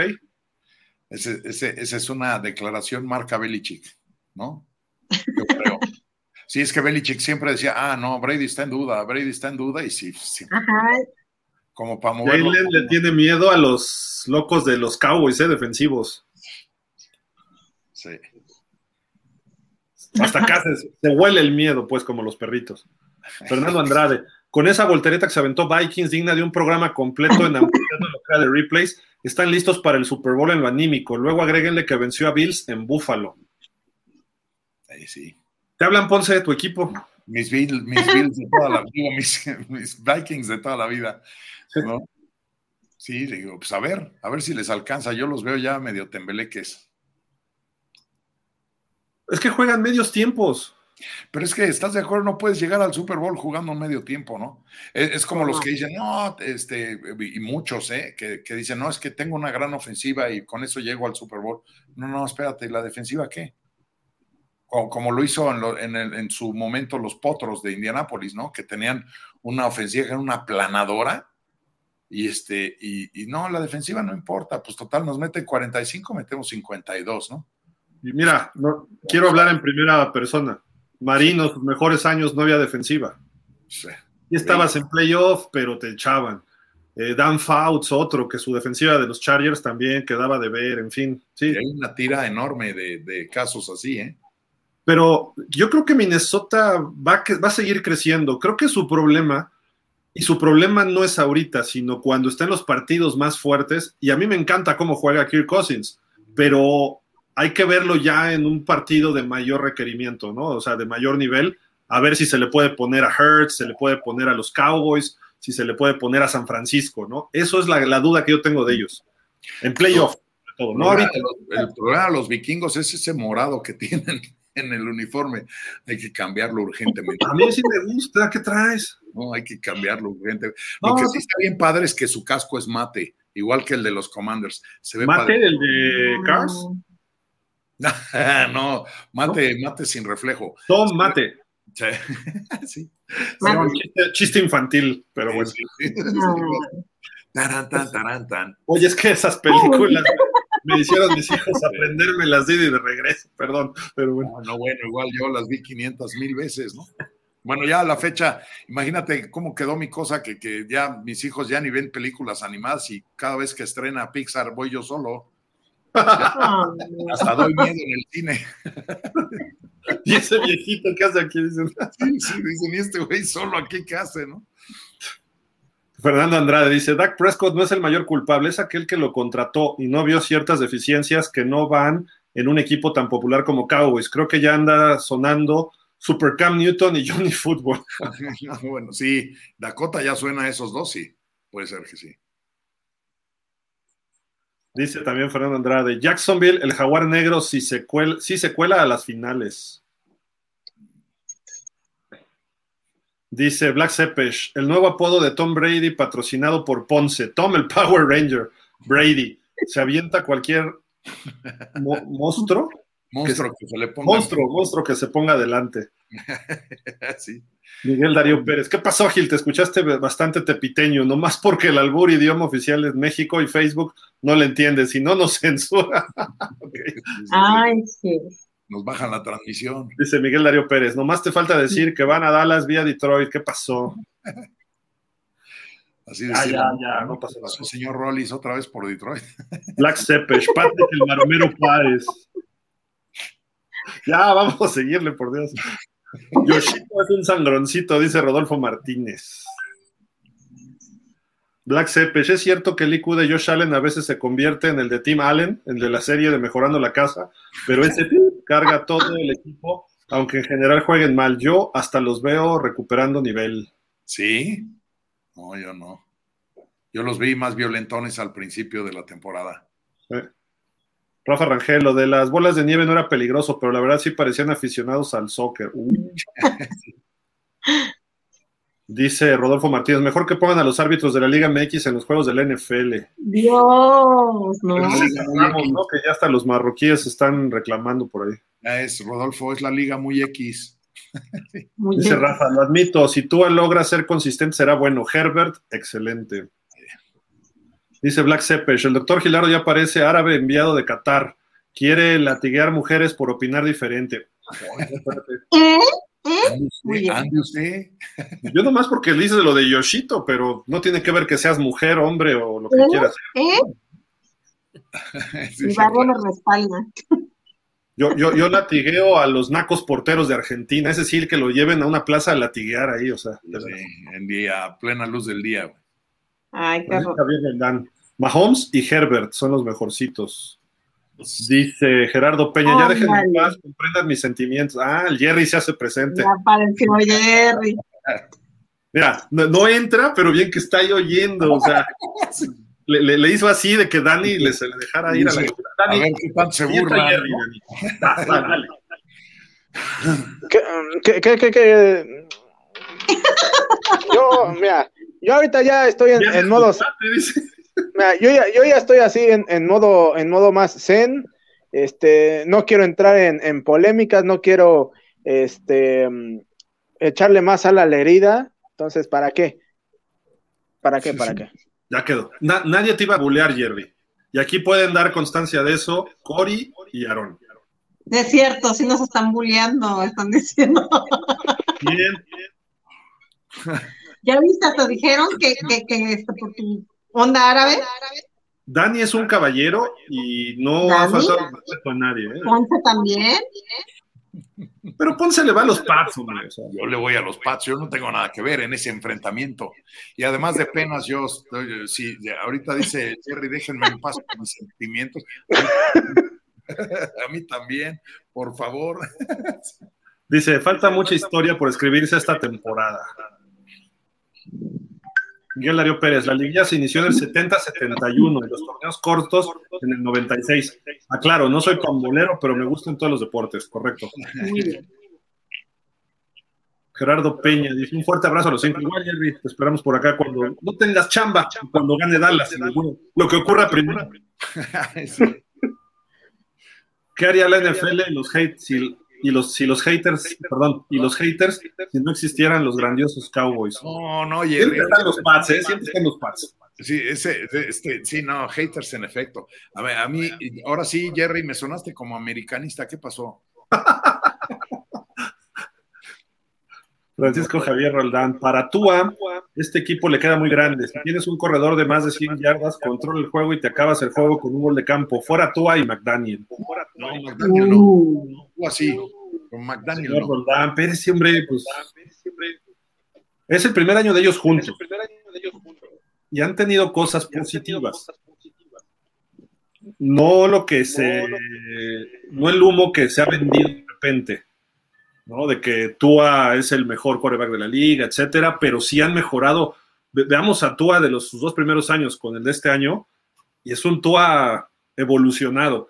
Y McDaniel ha tenido una o dos decisiones malas durante el año. Lo que dicen aquí sí es importante. ¿Estás corriendo bien el balón? Sigue corriendo. ¿Para qué te lanzas al aire si estás en condiciones adversas? Además, le quitas tiempo al reloj a Josh Allen.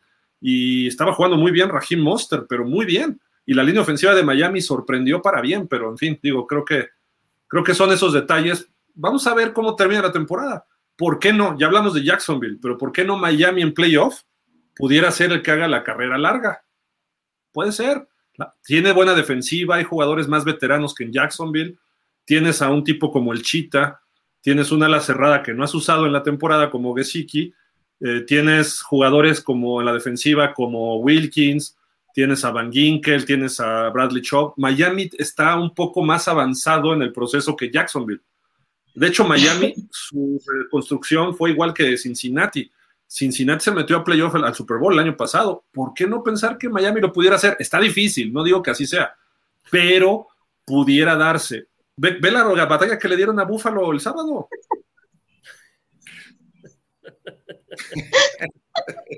Ya habla solo tú, Gil. Oye, ya, hay que seguir leyendo. Mejor. Y de mientras en los otros cuadritos todos estamos. Sí. No, no.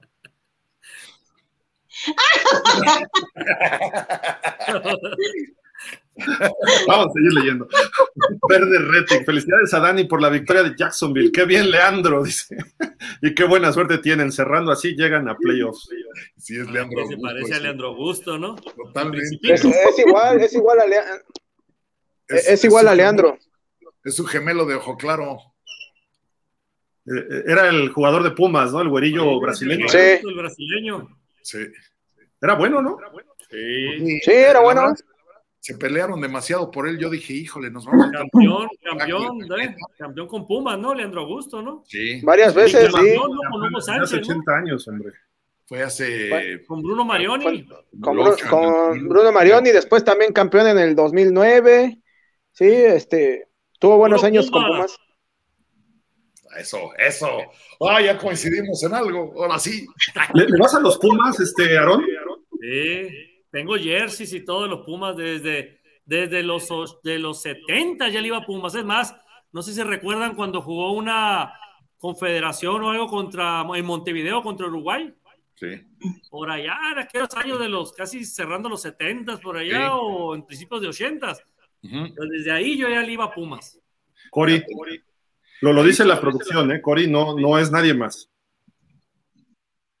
Aquí puro chiva de corazón. Puro chiva de corazón. yo, creí que, que Cori le iba al Mazatlán, la verdad. Chivas. Dani. Chivas de Colorado. Ah, bueno, está bien. Vamos a seguir. Mientras no le. Ay, perdón, perdón, Dani, perdón, perdón, perdón. Mientras, no le vayas a, equipos amarillos que, que están ahí por Cuapa, todo está bien. Sí, pero ya lo, dice, ya, lo, dice, la tribuna en el estadio CU, ¿eh? que el Puma no tiene mujer, no tiene marido, pero tiene un hijo que se viste de amarillo. ya, por Dios. Y dicen que yo soy el guarro. Ahora sí, Rodrigo, me la ganaste. Así dice la porra en la tribuna. Y todos la cantamos bien a gusto, ¿eh? Jerry Peña, necesitamos el reemplazo, pero de Jerry Jones. No, no, está disponible, lamentablemente. Francisco Javier Roland, ya no vendas humo con tú, Gil. No, no, no, no estoy vendiendo humo con tú. Yo estoy diciendo que Miami puede funcionar hasta cierto nivel. Dice Werner Rettig, el cáncer fueron las 500 yardas que se comió la defensiva. Sí, es correcto. Sí. es que Werner es vaquero también. Francisco Javier Roland, Dakota es el cáncer más grande que tiene Dallas, no sirve igual que tú. Uh. Rodolfo Martínez. Hoy, todo el mundo viene con la navaja. Sí, sí, sí, sí, pero la albaceteña, hijo, sí. Rodolfo Martínez, aunque esté sobrepagado, Dak, ¿dónde queda su deseo personal de ser campeón del NFL? Si tiene dinero, pero como jugador debes trascender. No, pues es que a este evidentemente no le importa, ¿no? Yo creo. No, Gil, pero Ponce se refiere a que el día del contrato está sobrepagado. Ese Dakota Fanning y eso se permea en el equipo, porque la expectativa de ellos es que te saque algún juego, ponte en los zapatos de los jugadores. Sí, y también pongo los zapatos de Jerry Jones. Cuando firmó su contrato, lo, le, dijo, te pago más o menos lo que tú quieres. Y no eran full, porque quería otro año más, Dak Prescott. Le dio cuatro años en lugar de cinco, y le dio sus 40 millonzotes. Está bien. Pero dices, a ver, ¿cómo lo voy a prorratear durante los cuatro años?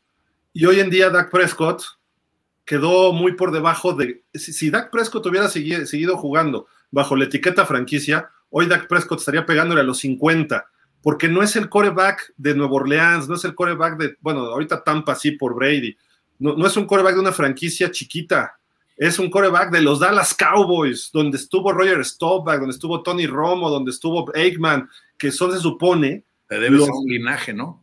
Ajá, se supone, digo, se supone porque Tony Romo no lo cumplió, pero Dak Prescott está igual que Romo, pero como está el mercado y para lo que vale la franquicia, le salen cacahuates al señor Jerry Jones. Jerry Jones ganó esa negociación, aunque ahorita no se ve así, ¿no?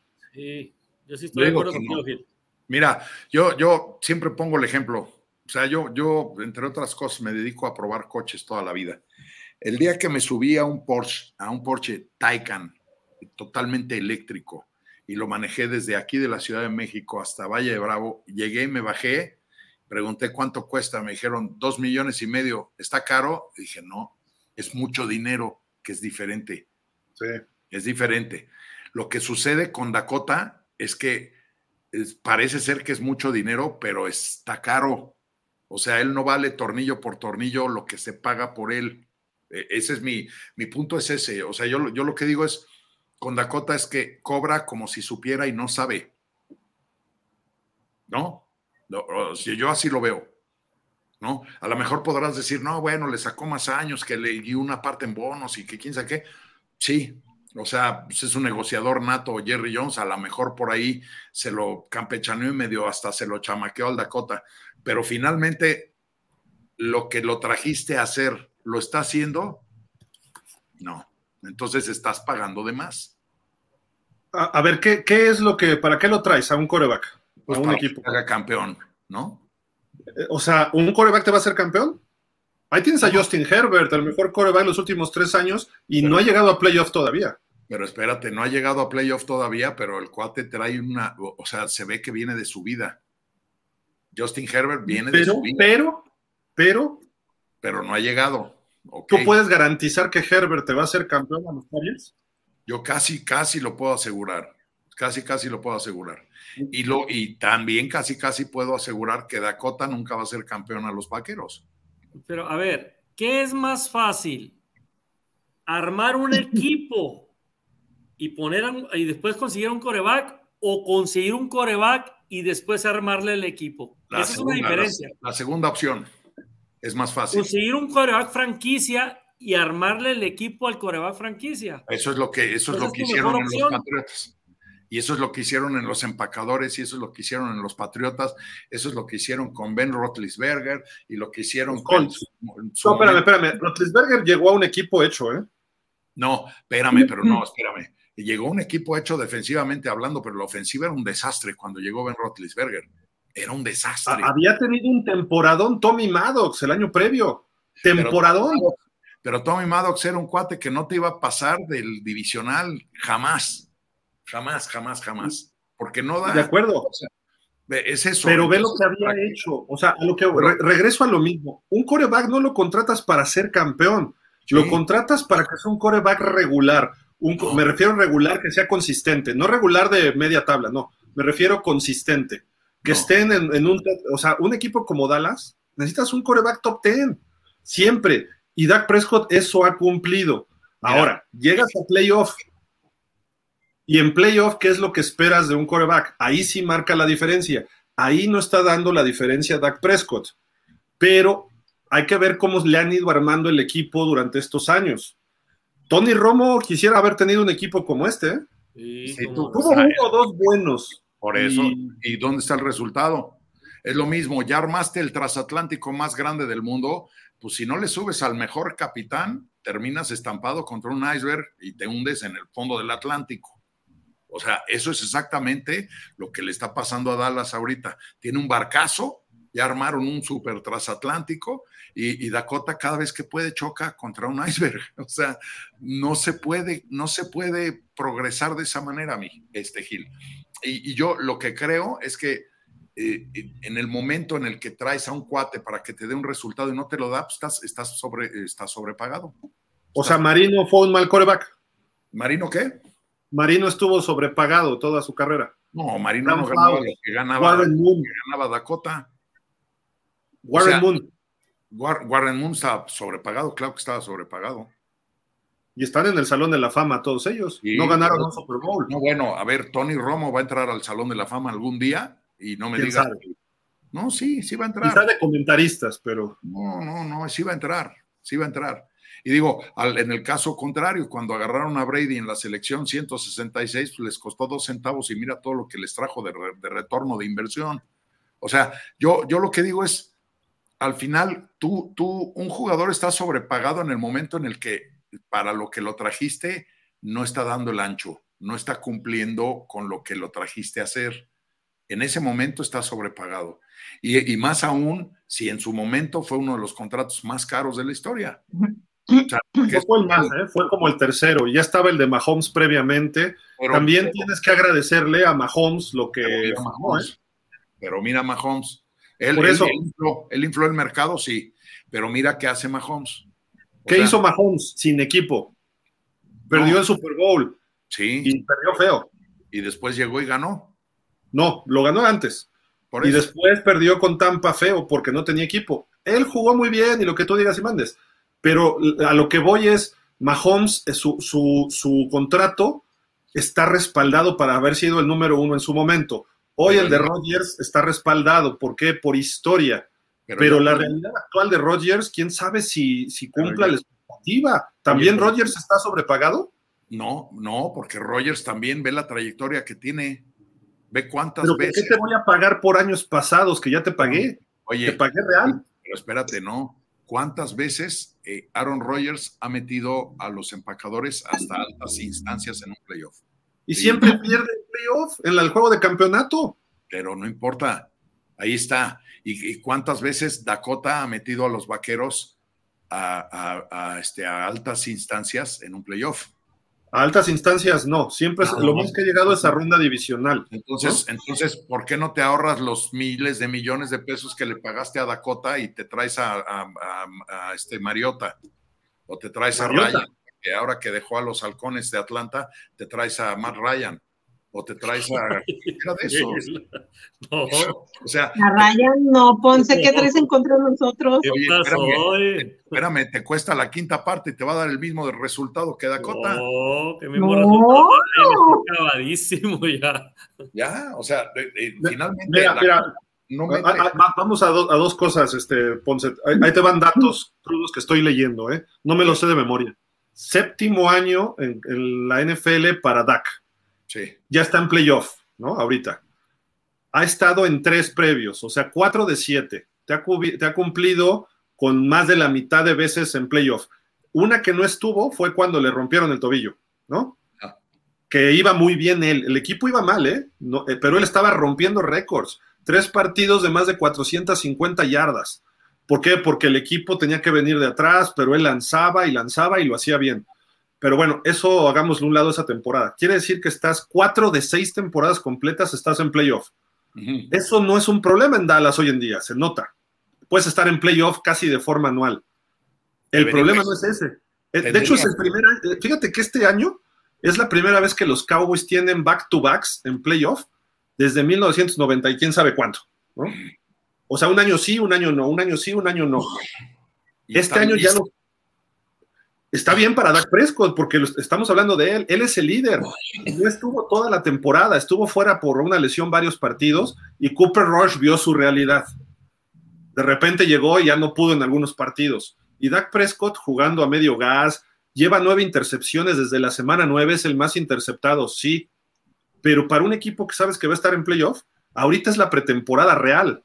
Lo que hace Dakota, Gil, te puedo así, te puedo decir 10 corebacks de la NFL que cuestan la quinta parte de lo que cuesta Dakota y hacen lo mismo que hace Dakota. ¿Quiénes? Este, así sin ir allá más lejos. Así, ¿cuánto te cuesta este Justin Herbert? Justin Herbert es un fenómeno. Bueno, ¿cuánto te cuesta Trevor Lawrence? Otro fenómeno. o sea, ¿cuánto te cuesta Jalen Hurts? Que va para fenómeno, pero quién sabe. ya tengo mis dudas de Hertz, pero bueno. Ahí está, ahí está. Aunque esté abuelito y en su silla de ruedas, ¿cuánto te cuesta Brady? no te cuesta lo que te cuesta este, este Dakota. Ahí van cuatro, ¿eh? ¿Cuánto está cobrando Brady con Tampa este año? ¿Cuánto cuesta, espérame, cuánto cuesta Aaron Rodgers? ¿Cuánto cuesta este? No, Rodgers te cuesta 10 millones más por año que Prescott. Bueno, ¿cuánto te cuesta, cuánto te cuesta eh, eh, Aaron Rodgers?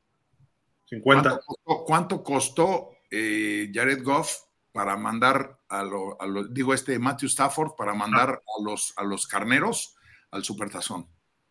Tres centavos y te metió al supertazón y te lo ganó. Matthew Stafford no gana más de 40, ¿eh? Ah, pues por eso, o sea, al final es lo que te digo, y me puedo ir más hacia abajo, ¿eh?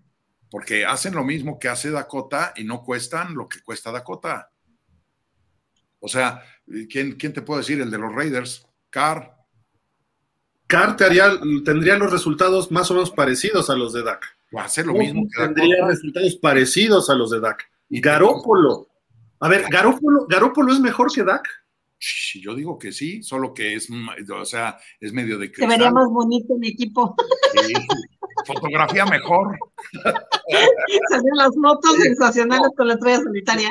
Yo creo que sí es mejor, yo creo que sí es mejor, pero el cuate es de cristal, entonces a cada rato se lastima, se rompe. Entonces, es como Tua que tenía su cadera de ocote, ¿no? Y se rompía cada rato en colegial.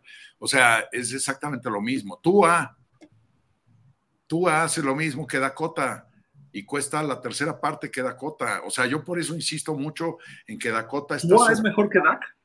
¿Eh? ¿Tua es mejor que Dak? No, no dije mejor, dije hace lo ah. mismo. Hace lo mismo. te, te cagan el ridículo, sí, pero. Este... no, te mete una temporada sí y una no al playoff. Tua no ha llegado a playoff. pero ahora va a llegar.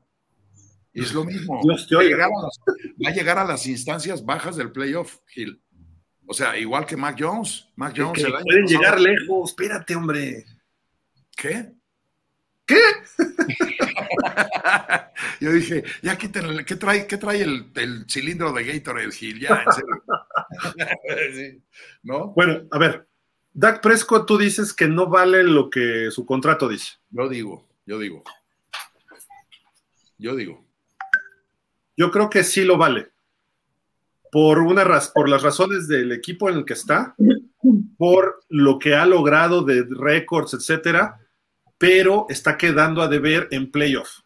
Que ese, no, no, no lo llevas para ser campeón a él, sí lo llevas para resolver ciertas jugadas. Pero si llegó a un Super Bowl, no, Dak Prescott puede llegar a un Super Bowl. A ver, también el de las Águilas, ¿cómo se llamaba este? Que siempre se me olvida. Nick Foles. Nick Foles, o sea, Nick Foles, buenas noches, ya ni juega en la NFL.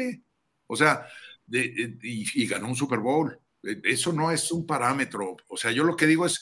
Entonces no lo traes para ser campeón. No, necesitas un capitán que dirija tu barco y si no, se te hunde el barco.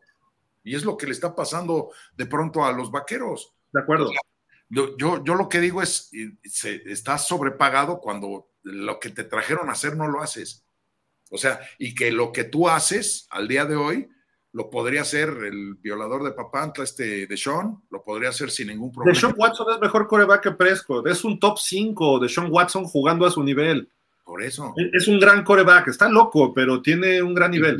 el punto es, pero espérate, tú ahorita diste ahí en el clavo, Gil, también, jugando a su nivel pues es lo mismo. Johnny Football, Johnny Football fue trofeo Heisman y llegó a la NFL y nunca alcanzó su nivel. Pero eso solo Cleveland lo vio, pero... Una cosa es lo que tú veas en el papel y otra cosa es lo que sea en la realidad. Y, cuando Dakota empezó con que yo no firmo mi contrato y yo no firmo mi contrato porque quiero más y quiero más, yo decía, bueno, es el mismo caso que Leandro Augusto, ¿no? Ah, todo el mundo lo perseguía, yo decía, hijo, ha de ser un fenómeno este cuate en la cancha y no. ¿Cuál es ¿El de Pumas o el Trevor? El de Pumas, no, el de Pumas, no. Trevor sí responde a lo que lo trajeron a hacer, sí responde. Y responde muy bien, porque además lo van como las plantitas, güey, lo van regando al Trevor, ¿no? Pero a ver, Rodrigo, vamos a otro punto. Trevor fue el pick número uno. Nunca había perdido un partido hasta que llegó a la NFL. Luego, estás hablando de un Burrow, estás hablando de Herbert. Son picks de primera ronda ¿Qué ronda fue Dak Prescott? Y ya sé que vas a decir de Tom Brady. Pero Tom Brady fue un caso rarísimo en la historia, no nada más de ese draft, sino en la historia del NFL. Dak Prescott es un coreback que, está llegando a su tope y su tope es 40 millones, su tope es playoffs y a ver si da el brinco, pero es una apuesta a largo plazo. No, pero ya no tiene largo plazo Dakota Hill. Bueno, a mediano, dos años más que le quedan de contrato. Le quedan dos años más y, te lo apuesto y aquí se queda, como dice Cory, se queda grabado. este, te apuesto que en dos años los vaqueros le van a decir gracias por tu participación. Así, mira, ¿dónde? Aquí, así. De acuerdo. Y, creo que estamos de acuerdo hasta incluso Aaron y Cory. Sí, sí. El, el, asunto no es ese, sino que estamos hablando del valor. Tú hablabas de un bocho 68. ¿Para qué quiero mi bocho 68? Para ganarle a un Ferrari o para ganarle a un Challenger, a un Dodge Challenger en una carrera, no. no. Lo quiere porque es un clásico y eso es, eso es Aaron Rodgers, su contrato. Ya es un clásico. Actualmente Aaron Rodgers pues, no se ha visto pues, desde que firmó sus 50 millones. Es otro Rodgers. Vamos a ver ahorita, no sé cómo vaya el juego, pero este, cuando no era el mejor pagado, pues era mejor. Pero Dak Prescott no era un bocho 68 tampoco. Pero, pero, pero, espérame. buenas épocas. Si yo me voy para atrás, ahí tienes, y te puedo dar 30 ejemplos también. Ahí está eh, Roger Stovak, no fue de primera ronda, ni de chiste. Eh, Brett Faber. ¿Y fue de primera ronda Roger? ¿no? ¿no? es cierto. Y Brett Faber tampoco, ni Frank Tarkenton, ni, ni este Terry Bradshaw tampoco era de primera ronda. ¿Bradshaw fue el primer pick global? No. Sí. Y, y, te voy a decir, y te voy a decir, este eh, Stabler tampoco fue de primera ronda y eran corebacks de primera, de élite. o sea, porque sabían a lo que venían y porque les pagaban y desquitaban lo que les pagaban. El problema es ahora Y no es nada más de la NFL, es en general. El deportista está sobrevaluado, entonces yeah, son princesos, ¿no? Roger fue un pick alto, pero te voy a decir qué fue lo que pasó. Nadie lo quería porque venía de Navy y se iba a perder cinco años de su servicio. Pero estamos hablando aparte de los 60s y 70s. ¿Cómo se manejaba la NFL en esas épocas? Sí, no había estos Se cotizaba más un corredor. Sí, no, no había, y no había estos salarios, Gil, tampoco llegaban a estos precios, ¿no? O sea, eso es un hecho. en su momento eran bien pagados, pero hasta ahí. Pero lo, que voy, hoy la NFL se cotiza por edades. Sí. No, yo lo que quiero decir es, no es que yo diga, ah, Dakota no funciona y tírenlo a la basura. No, no. O sea, es un buen coreback. Punto. No es un coreback. Ya dio lo que tenía que dar. No es un, ya, ya dio lo que tenía que dar. No es un coreback de 50 millones. Y tú dices, no lo traes para que te haga campeón. Pues entonces, ¿para qué te traes un coreback? Si es el que maneja el coche. Él es el que maneja el coche. Si no, si no, o sea, ¿tú crees que Tom Brady hubiera ganado siete campeonatos, siete Super Bowls si la gente no lo quiera? Por ejemplo, Tampa se llevó a Tom Brady para ser los campeones, pero los Patriotas no se llevaron a Brady en el draft para ser campeones. No. O sea, esa es la diferencia. en Dallas un coreback de cuarta ronda no esperas que te haga campeón. Un coreback no reclutado en el draft como Tony Romo, nunca puedes esperar que te haga campeón. Ahora, Tony Romo empieza a jugar bien, le das dinero. Dak Prescott empieza a jugar, le das dinero. Y en ese segundo contrato dices, espero que me hagas campeón, pero dices espero, porque si tú le das ese contrato va a tener mil cláusulas de bonos, etcétera, y entonces dices, vales 40 millones, pues llegas a un acuerdo. Si está sobrepagando o no Jerry Jones, yo digo que no. ¿Por qué? Por ver cómo está el mercado. Hasta Tua va a ganar más que él el año que entra o en dos años. y, hablo hasta Tua. Pero eso no importa, los resultados tienen que darse, porque si no estás pagando de más. O sea, no te traes a un cuate como Dakota nada más para que te meta al primer juego de playoff y te truenen ahí. ¿Y qué resultados es lo que espera Jerry Jones? Un coreback del que hable todo el año toda la gente que si es bueno, que si es malo. Ve, por ejemplo, lo que está pasando con Tua este año. Tua ha sido trending al grado de que es el votado número uno para el Pro Bowl. ¿Tú crees que es mejor que Josh Allen, que Mahomes, que Herbert, que Trevor Lawrence este año? No, tiene algunos números que le ayudan. Bueno, sí, los de las redes sociales, pero esos no, no me refiero de estadísticas, de estadísticas. No, por eso, pero al final esos no te funcionan para lo que tú buscas, un jugador, sea un coreback, un corredor, un receptor, les pagas lo que les pagas porque estás armando un equipo, estás, estás trayendo todas las piezas de tu ajedrez para poder ganar y para poder ser campeón. Para que tengas posibilidades de ser campeón, pero no, lo, traes para ser campeón. ¿Y, ¿qué, es lo que hizo Miami con Tua? No. atrajeron a Tua sabiendo que no era mejor que Herbert ni que Burrow, pero fue una necesidad del gerente. Ponen a Tua y entonces Brian Flores dice, no es mi coreback, Brian Flores te vas, porque aquí el gerente soy yo y convencí al dueño y te vas. ¿A quién vamos a traer? A un coach que me diga lo que le dijo Mike McDaniel a, Greer y a Ross. Yo puedo ganar con Tua. Ya el hecho de que alguien te diga, yo puedo ganar con Tua, estás minimizando a Tua. Él mismo sabe que Tua no es el, core, el, coreback que los va a hacer campeones, pero yo puedo hacerlos ganar. Entonces llegas a ese punto y dices, pues yo voy a ganar partidos con Tua. Ok, vas 8-6, tenías 8-3 o una cosa así en un momento, ibas de líder divisional y qué padre. Se infla el humo, empieza el humo por todos lados. ¿Qué pasa en Dallas? El, el humo está inflado los 365 días del año no es un equipo malo ni tampoco es el mejor equipo, pero es un equipo muy competitivo. Miami no está a ese nivel todavía, está en un proceso, pero tienes que armar el equipo alrededor. Dak Prescott, su evaluación no es tanto en estadísticas, es, ahí te doy bastante, mi punto de vista coincide con el tuyo, es para resolver partidos importantes. Hasta ahorita no los ha resuelto. ¿Estamos de acuerdo? No, no los ha resuelto. Pero ¿qué te dice que este año no puede hacer? Pues porque lo estoy viendo, no, no resuelve los importantes y tampoco los no importantes. O sea, estuvo a punto de que lo quebrara los tejanos y se lo quebraron los jaguares, sin, sin menospreciar, ¿no?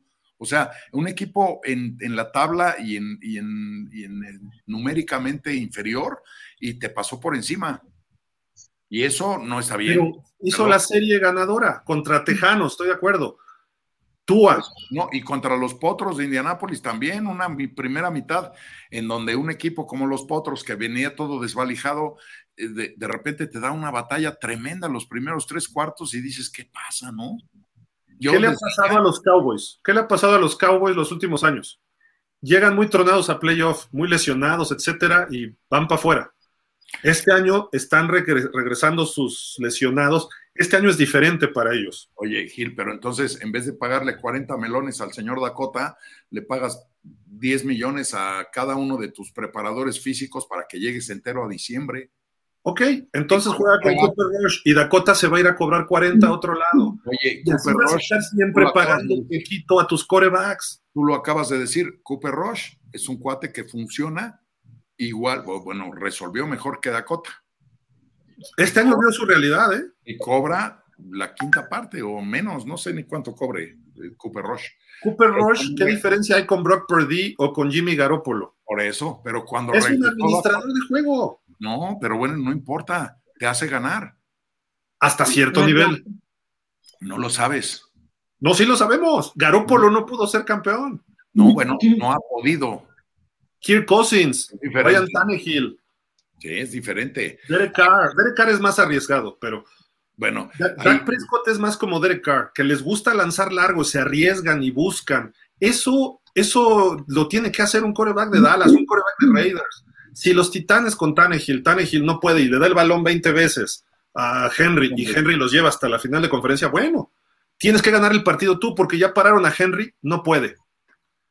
Es ese tipo de corebacks que están entre el 16 y el 5, que de repente brinca al 5, al top 5 y luego regresa, etcétera. Ahí está Dak Prescott. ¿Y cuánto gana, cobra Tannehill? ¿Cuánto cobra Garoppolo? ¿Cuánto cobran ellos? ¿En qué equipos juegan? ¿Qué mercado tiene Nashville? ¿Qué mercado tiene Dallas?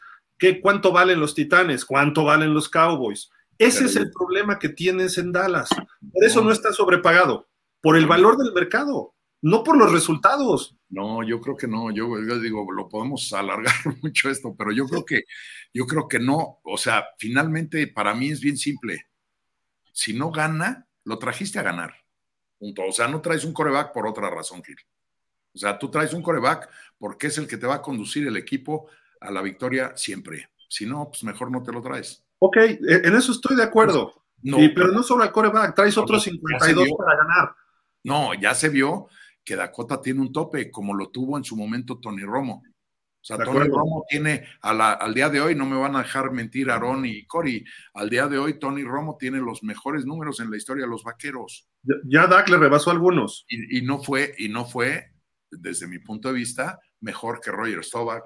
No, no, no, eh, pero estás hablando de leyendas, pero a ver, el tope de Nick Foles, ¿cuál era? No, pues, Inferior a Dak Prescott físicamente, en talento. No, el tope de Nick Foles, ¿cuál fue? Pues el Super Bowl que ganó y tan tan. Por eso, pero hablemos antes del Super Bowl. Ni siquiera era titular, lo tenía en la banca Carson Wentz. Se encontró las circunstancias, estaba jugando mal. En playoffs medio jugó mejor y en el Super Bowl dio el partido de su vida.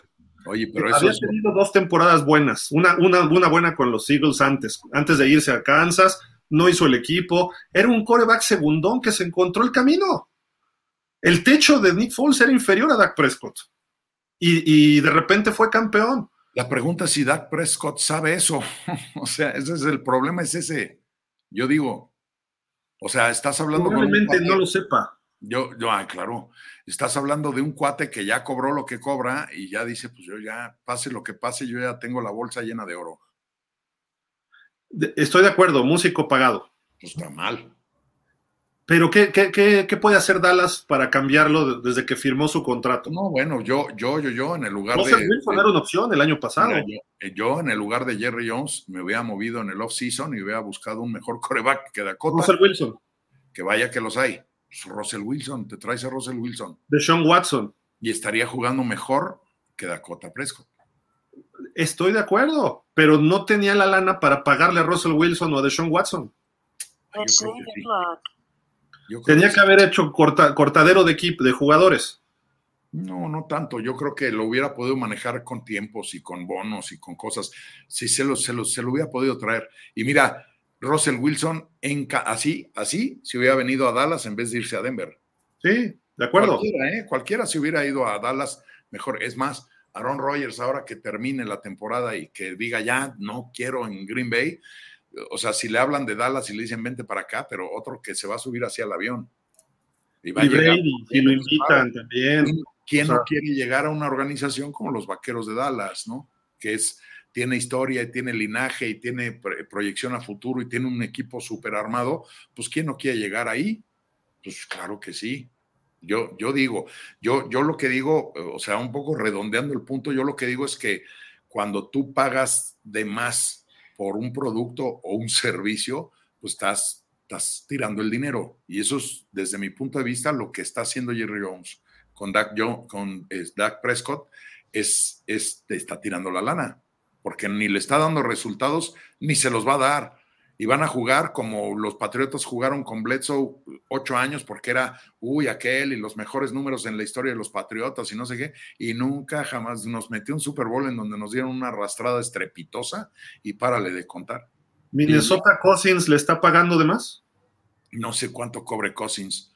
Pues, cercano a los 40, treinta y tantos, 35, 35. Mira cómo está, pero mira, eh, al final del día, qué, es lo que hace eh, este, eh, Cousins y qué es lo que hace Dakota. Es que bueno, si nos metemos así a comparar uno por uno, tú podrás decir, no, pues es mejor Dakota que Cousins. Sí, sí tiene a lo mejor mejores habilidades atléticas Dakota Prescott que, que Cousins, pero tiene, Cousins tiene algo que lo vimos este domingo, ¿no? O sea, te levanta una diferencia de 30 puntos en medio tiempo, en medio, en medio juego y te gana el juego. Y eso no lo hace Dakota. Ya está. estoy aquí abriendo los, el valor de los contratos en general. Déjame nomás que, que corra esto porque el número uno, el valor total de contrato, obviamente es Mahomes, pero este es el valor total. Luego Josh Allen, Russell Wilson, Kyler Murray, Deshaun Watson, Matthew Stafford está empatado con Dak Prescott. Luego el valor de Rodgers es el siguiente, pero tiene menos años. Matt Ryan, Khalil Mack. Vámonos a lo que, por ejemplo, este año. Mira, Kyler Murray es un cuate que también se esperaba un disparo, un petardazo, y resultó eso, un petardazo. O sea, una buena temporada y después nada más anda ahí arrastrando la cobija por todos lados. Y mira que yo le tengo una fe al chaparrito, pero con todo, ¿eh? El, valor total de los contratos este año, número uno, Matthew Stafford, 61 millones y medio en cash. Se le ha pasado lesionado, no juega el equipo ni a playoff. Dos, Russell Wilson, 57 millones. Otro, lesionado que no va a playoff. Luego tres, 49 millones. Josh Allen, lo está cumpliendo. Cuatro, de Sean Watson, 45 millones 300. Mm, por cinco partidos es muchísimo, pero el contrato es a largo plazo, ¿no? Aaron Rodgers, este año 42 millones en cash. Eh, tampoco está cubriendo la, cuota, ¿no? Cousins, 40 millones en el número 6. ¿Está cubriendo? Sí. Sí. Luego viene un, jugador que no es ni siquiera este coreback, Quentin Nelson, guardia de Colts. Pues bueno, es el mejor en su posición, probablemente, ¿no? Luego Aaron Donald, luego Jerry Alexander, luego DK Metcalf. En el 11 está Brady con 30 millones, valor total, Cooper Cup y Kyler Murray, los tres. Luego viene Terry McLaurin, receptor de los Commanders, con 29,400. Patrick Mahomes este año, 29,400, es lo que va a recibir, ¿no? Mm. Dakota Prescott, no aparece, está Derek Carr por delante de él. Está Davante Adams por delante de él. Lamar Jackson está por delante de él. Dak Prescott, no lo veo. ¿Dónde aparece? Estaba en 40 millones. En valor de cash este año, Dak Prescott no aparece. Este año debe haber sido el año bajo de valor de cash, o sea, el total de dinero para él. No está ni siquiera en los primeros 40. Está Joey Bosa por delante, en 40. DJ Humphries. Amari Cooper en Cleveland, 20 millones. Dak Prescott, 20 millones este año. Eso es el total cash que va a recibir. Pero eso es el de contrato. Sí. Pero y el bono y el no sé qué, ¿no? Posición 46, total cash, total cash. O sea, el total de lo que puede recibir este año. Entonces, ¿está caro? No, Lo que pasa es que él firmó por cuatro años y 40, una cosa así, ¿no? Cada año, más o menos en promedio, pero no significa que reciba eso. Y si este año te lleva al campeonato de conferencia o al Super Bowl, pues te sale regalado. El año que entra a lo mejor le paga 60. Tú dime, hoy, ahorita, ¿los lleva al campeonato de conferencia? Puede, puede. Tiene buenas posibilidades. Quizá no de la mano de él solamente. Yo no creo. Mira. Dejarle la sal, por supuesto, porque ya Cory ya me vio así como, ah, te cae. A, Tampa, Atlanta les gana. Y luego le tocaría visitar a Filadelfia. Ahí es donde hay que ver. Ahí tendría que dar el juego de su vida.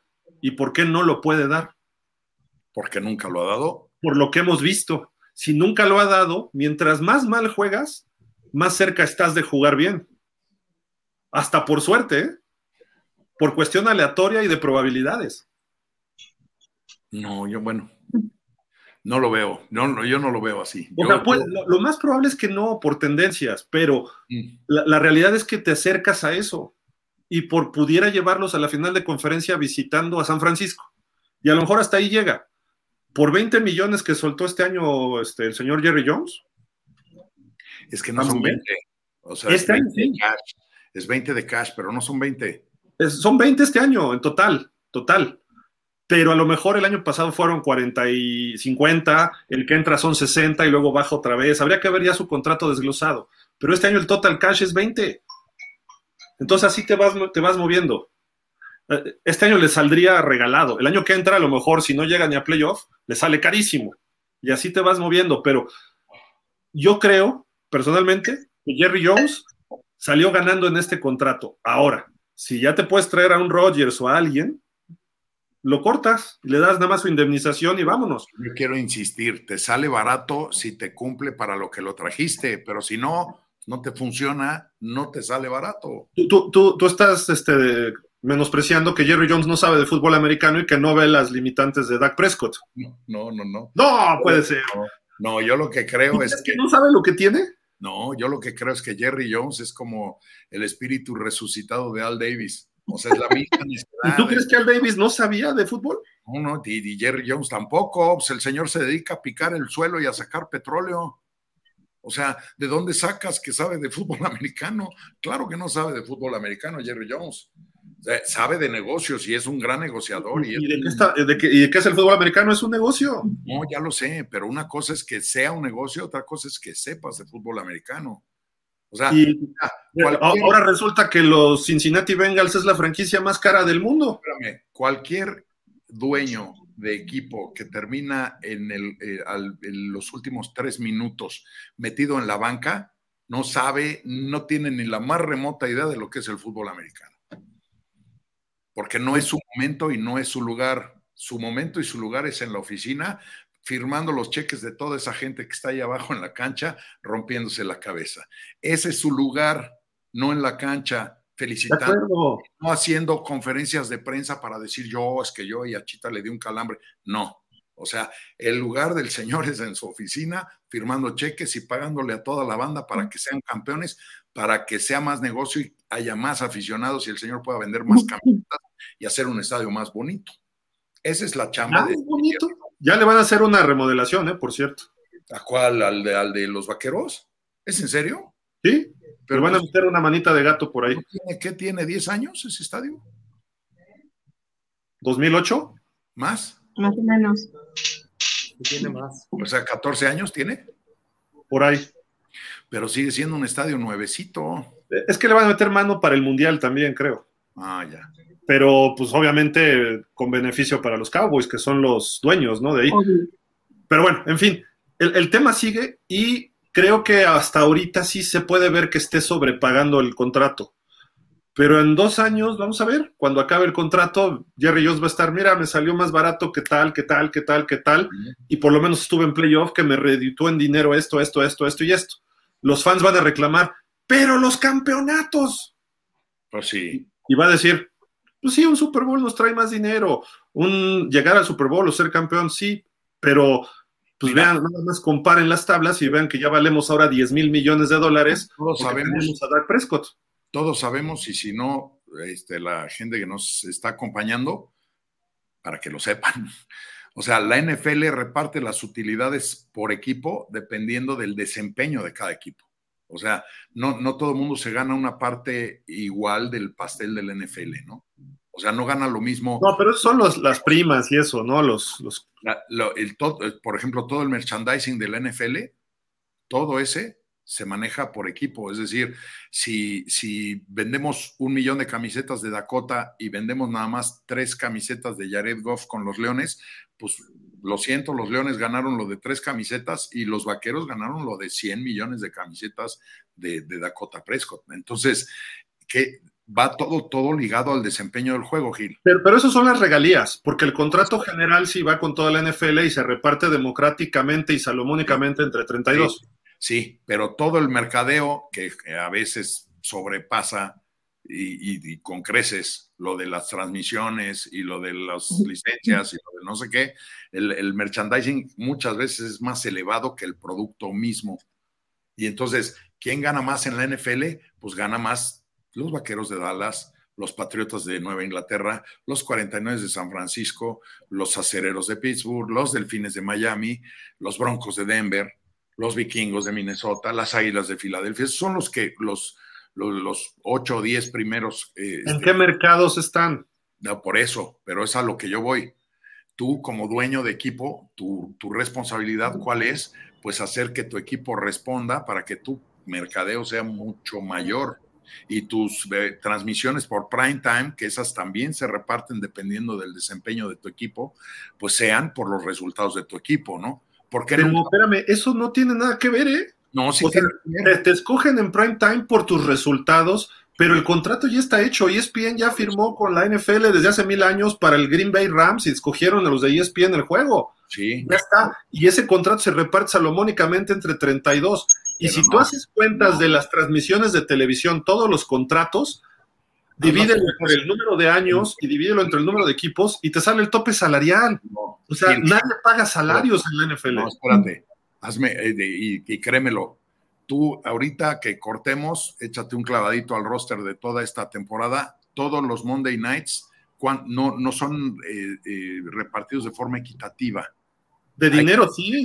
Los contratos, sí. No, no, no, no, no las transmisiones de un Monday night o de un Thursday night o de un Sunday night que son prime time, son transmisiones que usualmente vemos más ahí a los vaqueros, a los Raiders, a los Patriotas, a los Delfines. ¿Cuándo ves a los Leones? Depende, ¿eh? los Delfines hace años que no, pero o ¿Cuándo ves a los Delfines? A los del, eh, perdón, a los ahí me fui chueco. ¿Cuándo ves a los, ¿cuándo ves a los Leones? a los Leones los ves en el Thanksgiving porque la, la costumbre del Thanksgiving se inició en, este, en Michigan y entonces pues ahí los Leones dijeron somos los primeros y de ahí se sumaron los Vaqueros. Nunca les quitan el jueves ni a los Vaqueros ni a los Leones. Pero fuera de ese partido de los Leones en prime time en un jueves de Thanksgiving, tendrá uno o dos en toda la temporada. Los Leones. Sí, pero eso tiene que ver con resultados ¿eh? y con popularidad. No tiene que ver con dinero. El dinero no varía. Lo que varía es que un Monday night, yo tengo mi transmisión de radio local y a lo mejor ese Monday night te lo puedo vender un poco más caro que el domingo a las 12 del día. No, espera. Es lo único que varía. No, no, no, no, lo que varía. Es que el paquete de ESPN se firma. Fíjate, los contratos de televisión están firmados hasta el 2033 por mil y pico de millones, no sé cuántos millones de dólares, cosa brutal. Los jueves de Amazon, los domingos así, así. Y esa lana se va a repartir entre 33 partes. Pero escúchame, es que lo estás viendo desde el lado de la televisora. no, no, del lado del NFL. La televisora, espérame, la televisora ESPN o Fox o la que tú quieras, sí le paga lo mismo a cualquier equipo. Paga exactamente lo mismo por transmitir a los Leones que a los Vaqueros. ¿No? Pero cuando tú ves el roster y ves cuántos prime times tuvo Dallas este año, son muchísimos más que los que tuvieron los Leones. Pero, pero explícame por qué le pusieron a Denver tantos prime times este año. Ah, pues porque, le, o sea, al final del día, tú lo acabas de decir, es una cuestión de dinero, es una cuestión de popularidad. Estás buscando, o sea, y es lo que se le critica mucho a los Leones, que los Leones dicen, los dueños, los dueños de los Leones, cada vez que les dicen, oye, no, no te hace cosquillita ser uno de los únicos tres equipos o cuatro equipos, ya no sé cuántos son, que nunca han visitado un Super Bowl. Y el dueño de los Leones dice, no, no, ¿por qué no? Pues porque yo, mi, reparto de la NFL es tanto, pues con eso me quedo. Y mi, vendo tanto de mercadeo y tengo... Ahí está. los Leones les vale gorro Sí. Si llegan a playoff o al Super Bowl. Sí, pero eso no está bien. Como franquicia, porque reciben la misma cantidad de la NFL en su reparto democrático. Oye, Gil, ahora tú dímelo como espectador. ¿Tú ves con el mismo gusto un partido de los Bills o de los Vaqueros o de los Delfines que uno de los Leones? Pues no. Estoy de acuerdo que no, porque ahí sí ya vamos a popularidad y ESPN va a decir quién me da más rating en Monday Night. y eso. se han equivocado con algunos. Sí, Dani, ¿quieres decir algo? Entonces, ¿cuál es? Digo que yo veo, yo veo el de los Leones. Ese Dani. Entonces, ¿cuál es este, la, la, mm, la, me sacó de onda el Dani. O sea, o sea, ¿qué onda? Dani le va a los Jaguars y solo ve a los Leones. Sí, ya traía el razonamiento. ya se me fue. Que tú dices, y sí, tienes razones por popularidad, a lo que yo iba, ya, ya, ya encontré el hilo de regreso. ¿Cuál es la chamba de un gerente general? en el caso de la NFL, jugadores. No, jugadores, pero ¿para qué traes jugadores? Para ganar. ¿Por qué? Eso es lo deportivo. Por eso. ¿Por qué? Porque si ganas, no es nada más para llenar la, la vitrina de trofeos, ¿no? O sea, si ganas, traes más dinero, traes más aficionados, traes más dinero y es mejor negocio. Le pagas mejor a tus jugadores y se hace una inercia como la que sucedió en los acereros en los 70s, en los vaqueros en, los 90s, en los 49 de los 80s y en los patriotas de los 2000s. O sea, se, produce esa inercia, ¿no? Eh, es decir, yo traigo mejores jugadores, doy un mejor espectáculo, traigo más seguidores, vendo más, gano más dinero, le pago más a mis jugadores y son campeones más veces. Pero no les puedes pagar más, hay un tope salarial. Era, no, un límite. Claro que les puedes pagar más, pues porque el tope salarial te dice es de tres pesos, pues tú te ciñes a esos tres pesos, pero nada, nada te dice por fuera no le puedas pagar otros 15. Ah, no, entras en multa y eso está prohibido. No, eso es lo que hace todo. Lo, mundo. lo que hace, lo que hizo Jerry Jones con Dak, le dijo, no te voy a dar lo que tú pides, te voy a dar lo que yo te ofrezco. Pero, ¿qué crees? Mi amigo de Nike tiene este contrato para que salgas en comerciales, el de Oakley, bla, bla, bla. Ahí lo avienta. Yo no te puedo dar más. Ya está. Pero eso es lo que dicen, dicen los abogados, rest rest my case, ¿no? O sea. Pero no lo puede dar de su dinero Jerry Jones. Finalmente, lo que hacen es, y claro que hay, claro que hay bonos de que si llegas al Super Bowl, que si llegas al. Pero el bono va incluido en el contrato. Por eso, no, no, el contrato, a ver, no. El contrato es tú, es de, casi casi de temporada regular y de este. Eh, sí, bueno, a ver, tiempo. Ya sé que vas, vas a las primas que da la NFL. Que es distinto. Pero el contrato dice tus cláusulas son de productividad. Si llegas a tantas yardas, si lanzas tantos pases de touchdown, si calificas a playoff de forma regular, si ganas el Super Bowl, Tom Brady hace dos años en Tampa, su contrato base era de 10 millones y se metió como veintitantos por todos los bonos ganando el Super Bowl. Bonos de contrato. Las primas es aparte. Porque te dicen, ganas el Super Bowl, cada jugador se va a llevar 60 mil dólares. Tú dime una cosa, ¿tú crees que los bucaneros ganan lo mismo hoy que hace tres años? Sí. No. No, no, no. ¿Cómo crees? No, no, no, no. A nivel nacional sí, a nivel local están ganando más. Mira, te, te, la voy a poner y me vas a decir que no me salga de la liga porque no estamos en otra liga. Pero tú, ¿por qué crees que los Pumas de la universidad trajeron a Dani Alves? un jugador brasileño en declive a pasar sus últimas temporadas con los Pumas de la Universidad Nacional Autónoma de México. Para llevar gente a su estadio y tener más publicidad. Pero se maneja, el, modelo de negocio es distinto a la Liga MX, a la NFL. Es más, ya la Major League Baseball tiene el mismo negocio que la NFL. El marketing deportivo, Gil, es así.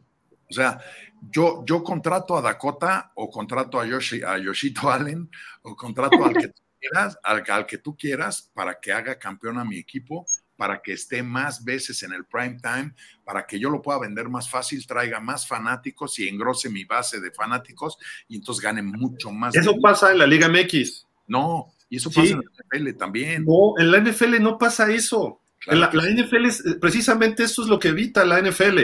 Así pasaba en los ochentas y por eso San Francisco ganó cuatro Super Bowls. Pagaba y pagaba y pagaba lo que querían los jugadores Y lo mismo nos da las Cowboys de los setentas. estás metiendo un tope salarial, a un tema de tope salarial, Gil. el tope salarial de la NFL evita que traigas así.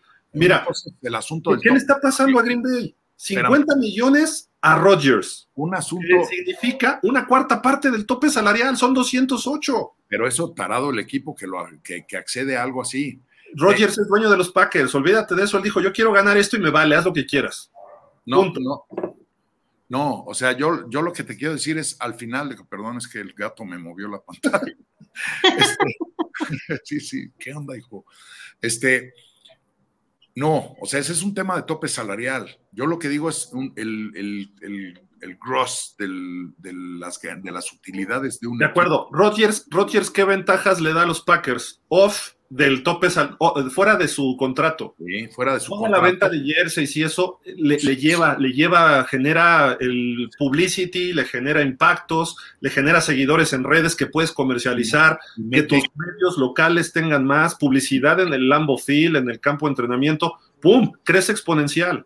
Sí, y mete, y mete al equipo más veces al prime time, que, que obviamente trae muchísimo más dinero de regreso. ¿Tú sabes cuál es la utilidad neta por equipo por año, más o menos? No, la verdad no. Andan en los 200 millones de dólares. Es una cosa de nada. Esa es la utilidad que, generan por parte del NFL. No, no, no, no, no. Utilidad final. La NFL les da todos los contratos de televisión se va al tope salarial prácticamente, prum, así.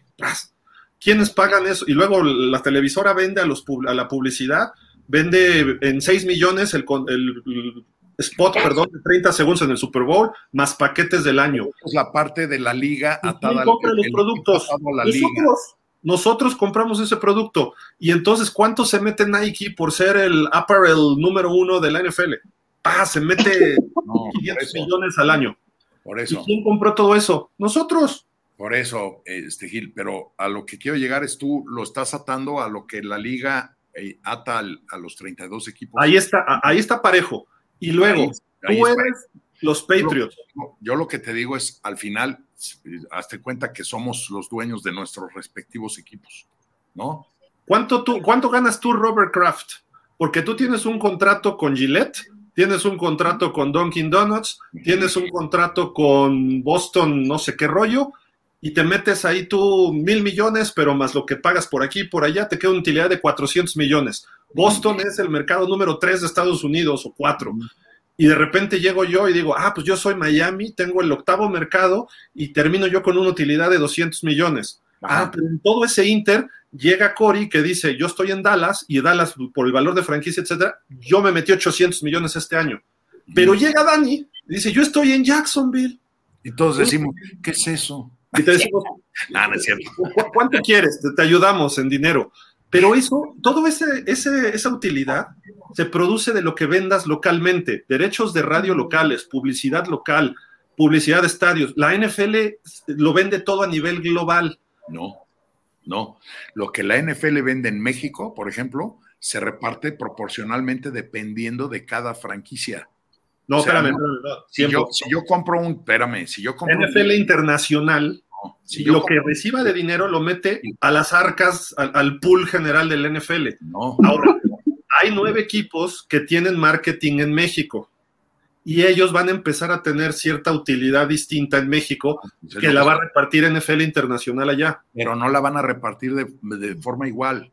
Ahora ya no, ahora ya no. No, pues te voy a decir por qué no porque entonces, si tú, Gil, dices, a ver, yo estoy en México, yo vendo mis camisetas de los delfines, mis, mis jerseys de los delfines y mis orejeras y mi gorra y mi goma y mi, la boina, lo que tú quieras, ¿no? De los delfines de Miami en México, ¿no? Yo vendo lo de los vaqueros y Aarón y Cory, lo digo, lo de los patriotas para que a ver si así aprenden. Y, este, y después de eso, lo que hace la, NFL es que dice, a ver, dependiendo del costo real, de la presencia que tiene, el éxito comercial que tienes tú como franquicia, yo te reparto un cierto porcentaje de esas camisetas. Pero a partir de ahora, a partir del año pasado. ¿Cobro, más yo? este, como patriota de Nueva Inglaterra que, por ejemplo, el Dani como jaguar de, Jacksonville. Porque si no, entonces yo diría, a ver, entonces, ¿qué, ¿qué, beneficio me trae a mí traer a jugar a los Patriotas al Estadio Azteca? Si gano dame, un segundito, Rodrigo, porque creo que ya Cory se va, se tiene que hacer un tratamiento ahorita, ¿no? Sí, para que no se me cierre la garganta, ya tengo que, para estar mañana otra vez peleando por mis poderosos Cowboys. Cori, muchísimas gracias. Como siempre, un abrazo. Cuídate, que te mejores. Ay, gracias. Beso a todos y gracias a todos por sus comentarios. Y nos vemos mañana. Mañana a las 5. Mañana pelas por Yochito Allen, Cori. Vamos, Yochito Allen, ya que, que, ya van ganando los Green Bay, ¿eh? Quería decirles. 10-3. Ya va a acabar el segundo. Ya está acabando el segundo cuarto. No inventes. Ya, ya vámonos, ya vámonos. Ya, ya. Si no, me voy a poner a pelear con Rodrigo ahorita. Sí. la discusión. Pero otro día le seguimos. Sí, mañana o el otro día le damos un tiempo específico para esto. Déjame acabar de leer comentarios nada más. Sí, sí. Y ya para cerrar el programa como tal. Donde íbamos. Nos puso a pelear Black Sepesh, mira. Sí, sí, sí. Ya vi. Dice Fernando Andrade, pienso que al darle un, un contrato de tal magnitud a Prescott, lo que hizo fue cortarle las alas activando su zona de confort. Por más que lo haga, pues, por más mal que lo hagan, lo hagan, lo corren y le pagan su contrato más indemnización. Sí. Mi punto es ese. Rodolfo Martínez, señorita Cori, tómese un té bien caliente de, gordo, de gordolobo, flor de sauco, ya se fue, ¿eh? y bugambilia, con miel de abeja natural y limón y Big, y Big Vapor en el pecho y en los pies bien tapados. Saludos. Es que, bueno, le pegó COVID también, o sea, eso es lo que nos dijo desde el principio, y pues está con un tratamiento de COVID y tiene que hacer este, pues esas vaporizaciones, no sé cómo le llaman, ¿no? Sí. Black Sepesh, dice Cory que Tua no llega ni a viejo siquiera y que con un pañal y silla de ruedas y no sé, que yo la oí. Fernando Andrade, ya vámonos a Paquerlandia, les doy la salida, muchachos, gracias, Fer. Refugio García, saludos al staff de pausa. El salario de coreback Tua en la opción de quinto año aumenta de, 22 proyectados a 28 si es nombrado al Pro Bowl. Pero él tenía un contrato de 28 millones por cuatro años, entonces estaría como 7 promedio. Entonces, eh, estás hablando del contrato general, pero ya si lo desglosamos, su opción de quinto año creo que va a un mismo contrato, va en partes proporcionales, luego te lo platicamos bien. Black Seppers me acaba de hacer llorar Ponce con su historia. Retiro lo que dije de Cory, ver movies de Pixar solo en el cine. La cosa más deprimente y miserable que hoy, oh, de perdida una de Stallone o algo así. Esas también las veo, ¿eh? En mi descargo. Francisco Javier Roldán, pero McDaniel está aferrado en pasar y no correr. Correcto, en Miami. Werner Retti, qué bárbaro, Aarón, qué, qué buen gusto deportivo tienes, mano, dice. Dice Black Sepesh, es que Pumas nos gana una final con los Picolines y Leandro a nuestras chivas Doc Hill. Estuvo arreglado porque estaba Hugo de coach ahí nomás. Le, dijo al venado, a no sé quién, tú fállala al final. Drazen Spinochenko, saludos muchachos, simplemente no entiendo a la familia Roldán y no es el mal plan, pero siempre muy negativos. Yo le pregunto, ¿qué esperaban de este equipo? Todos hasta tú, Gil, lo que aspiraba este equipo era tener récord ganador y calificar a playoff. Hasta el día de hoy es récord ganador y es posible que el equipo califique. Sí, Drazen, yo, yo, yo veo que Miami está para playoff y lo dije desde el principio de temporada. Dos años quedamos en la orilla por un juego, este año se tiene que cumplir. Si no se llega a pesar de coach nuevo y con todas las contrataciones es un fracaso en Miami, no ir a playoff. Todavía no estamos para Super Bowl, pero ese es el brinco con Tua, sin Tua o con quien esté. Miami tiene que estar en playoff este año a chaleco. Esperemos que se cumpla. Rafa Rangel, se creció la defensiva de Rams, detuvo a Rodgers y solo permitió tres puntos. Drazen Spinoshenko ah, dice, es primer año del head coach, es primera, primer año ahora sí de un sistema ofensivo. No se ha tenido una línea confiable, ha habido lesionados en todas las líneas y aún así el equipo aspira a algo. Digo, si esperaba que este año llegara a un Super Bowl, pues eso está por, por venir en muy poco tiempo. Eso sí es cierto. Sí, correcto. Dice Black Seppers, el doctor Hill no trae navaja, trae la cimitarra de los árabes y anda cortando a todos los que no piden como él. Sí, Black, te vas. Así. Señor Roldán, lo único que yo espero de mi equipo es que sea competitivo y no sea del montón y la defensa siempre saca la cara con todo y su mediocre entrenador defensivo. ¿De quién hablamos? De Miami todavía. De Miami. Drazen Spinoshenko, no en esta temporada, y si, si llega, qué bien. Yo creo que solo así podrá superar sus altas expectativas. Dice Black Sepesh, Herbert, si estuvo en playoff, ¿no? No, todavía no. Eliminó a mis Ravens, creo, fue, no recuerdo bien. No. Yo digo que sí, el año pasado, ¿no? Perdió con los Raiders el último juego.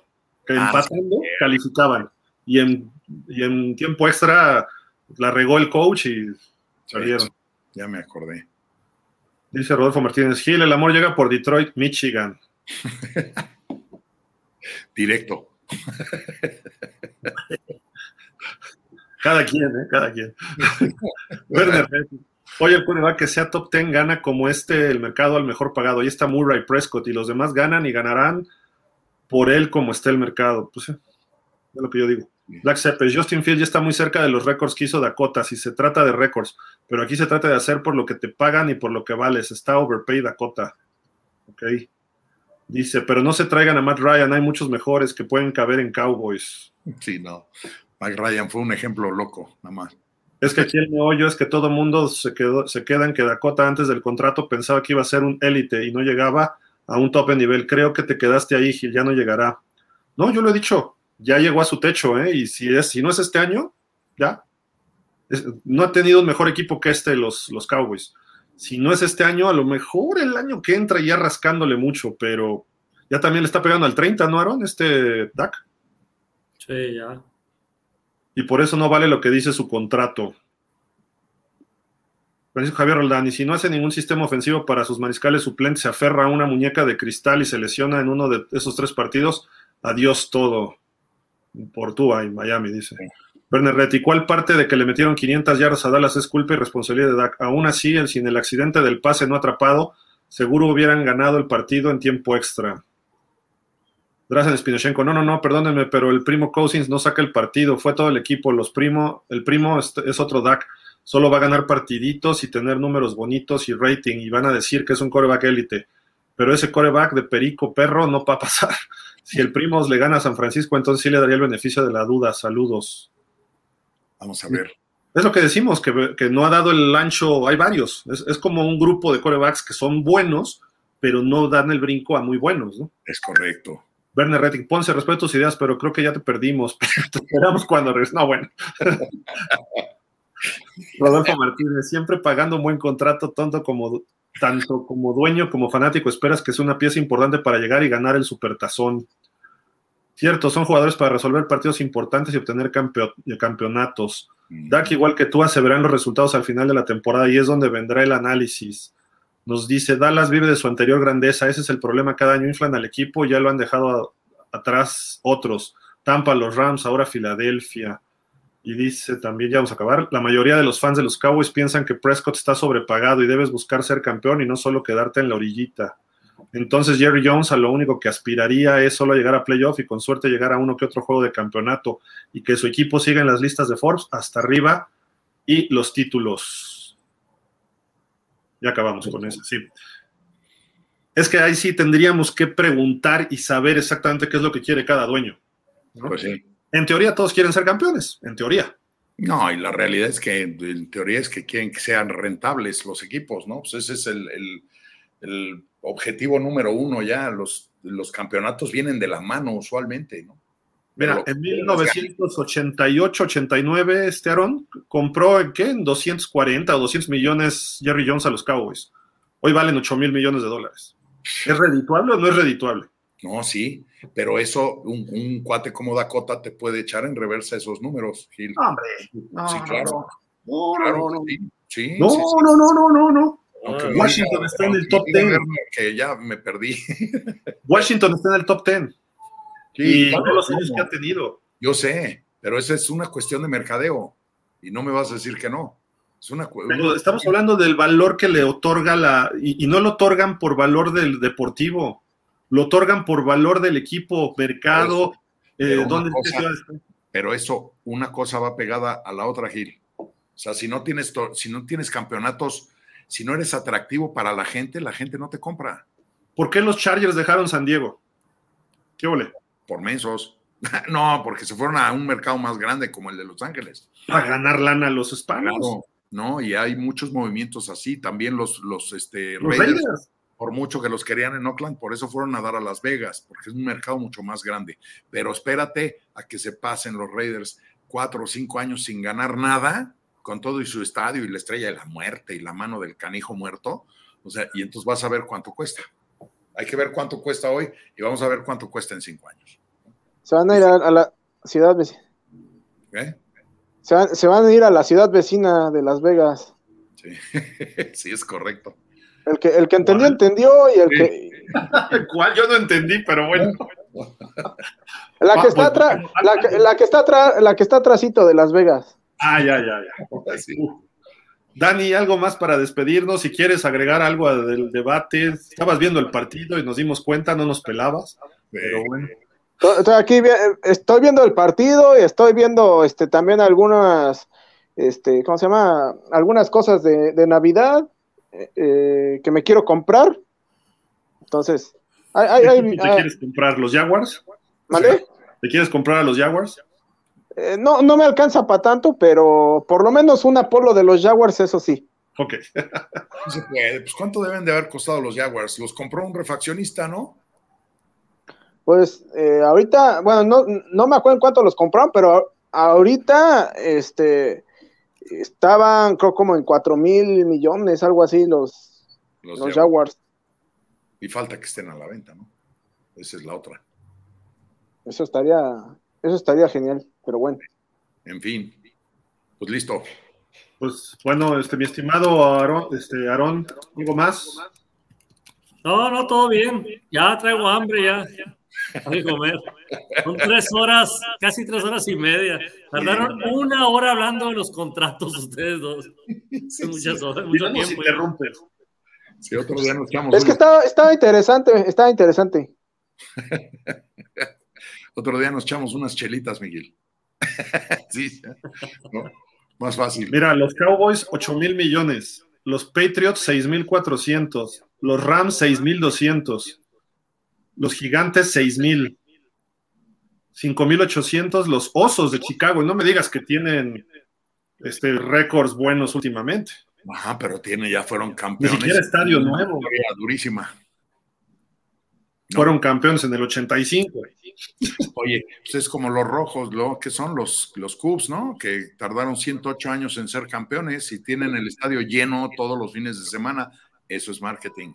Y eso es porque tienen buenos jugadores, no, no, no tienen de pitcher a Dakota Prescott. Commanders, 5.600 millones, es el número 6. Los Jets, 5.400. Los Niners, 8 mil millones. Luego los Raiders brincaron a 5100 a la posición 9 y luego Filadelfia es el top 10 con 4900.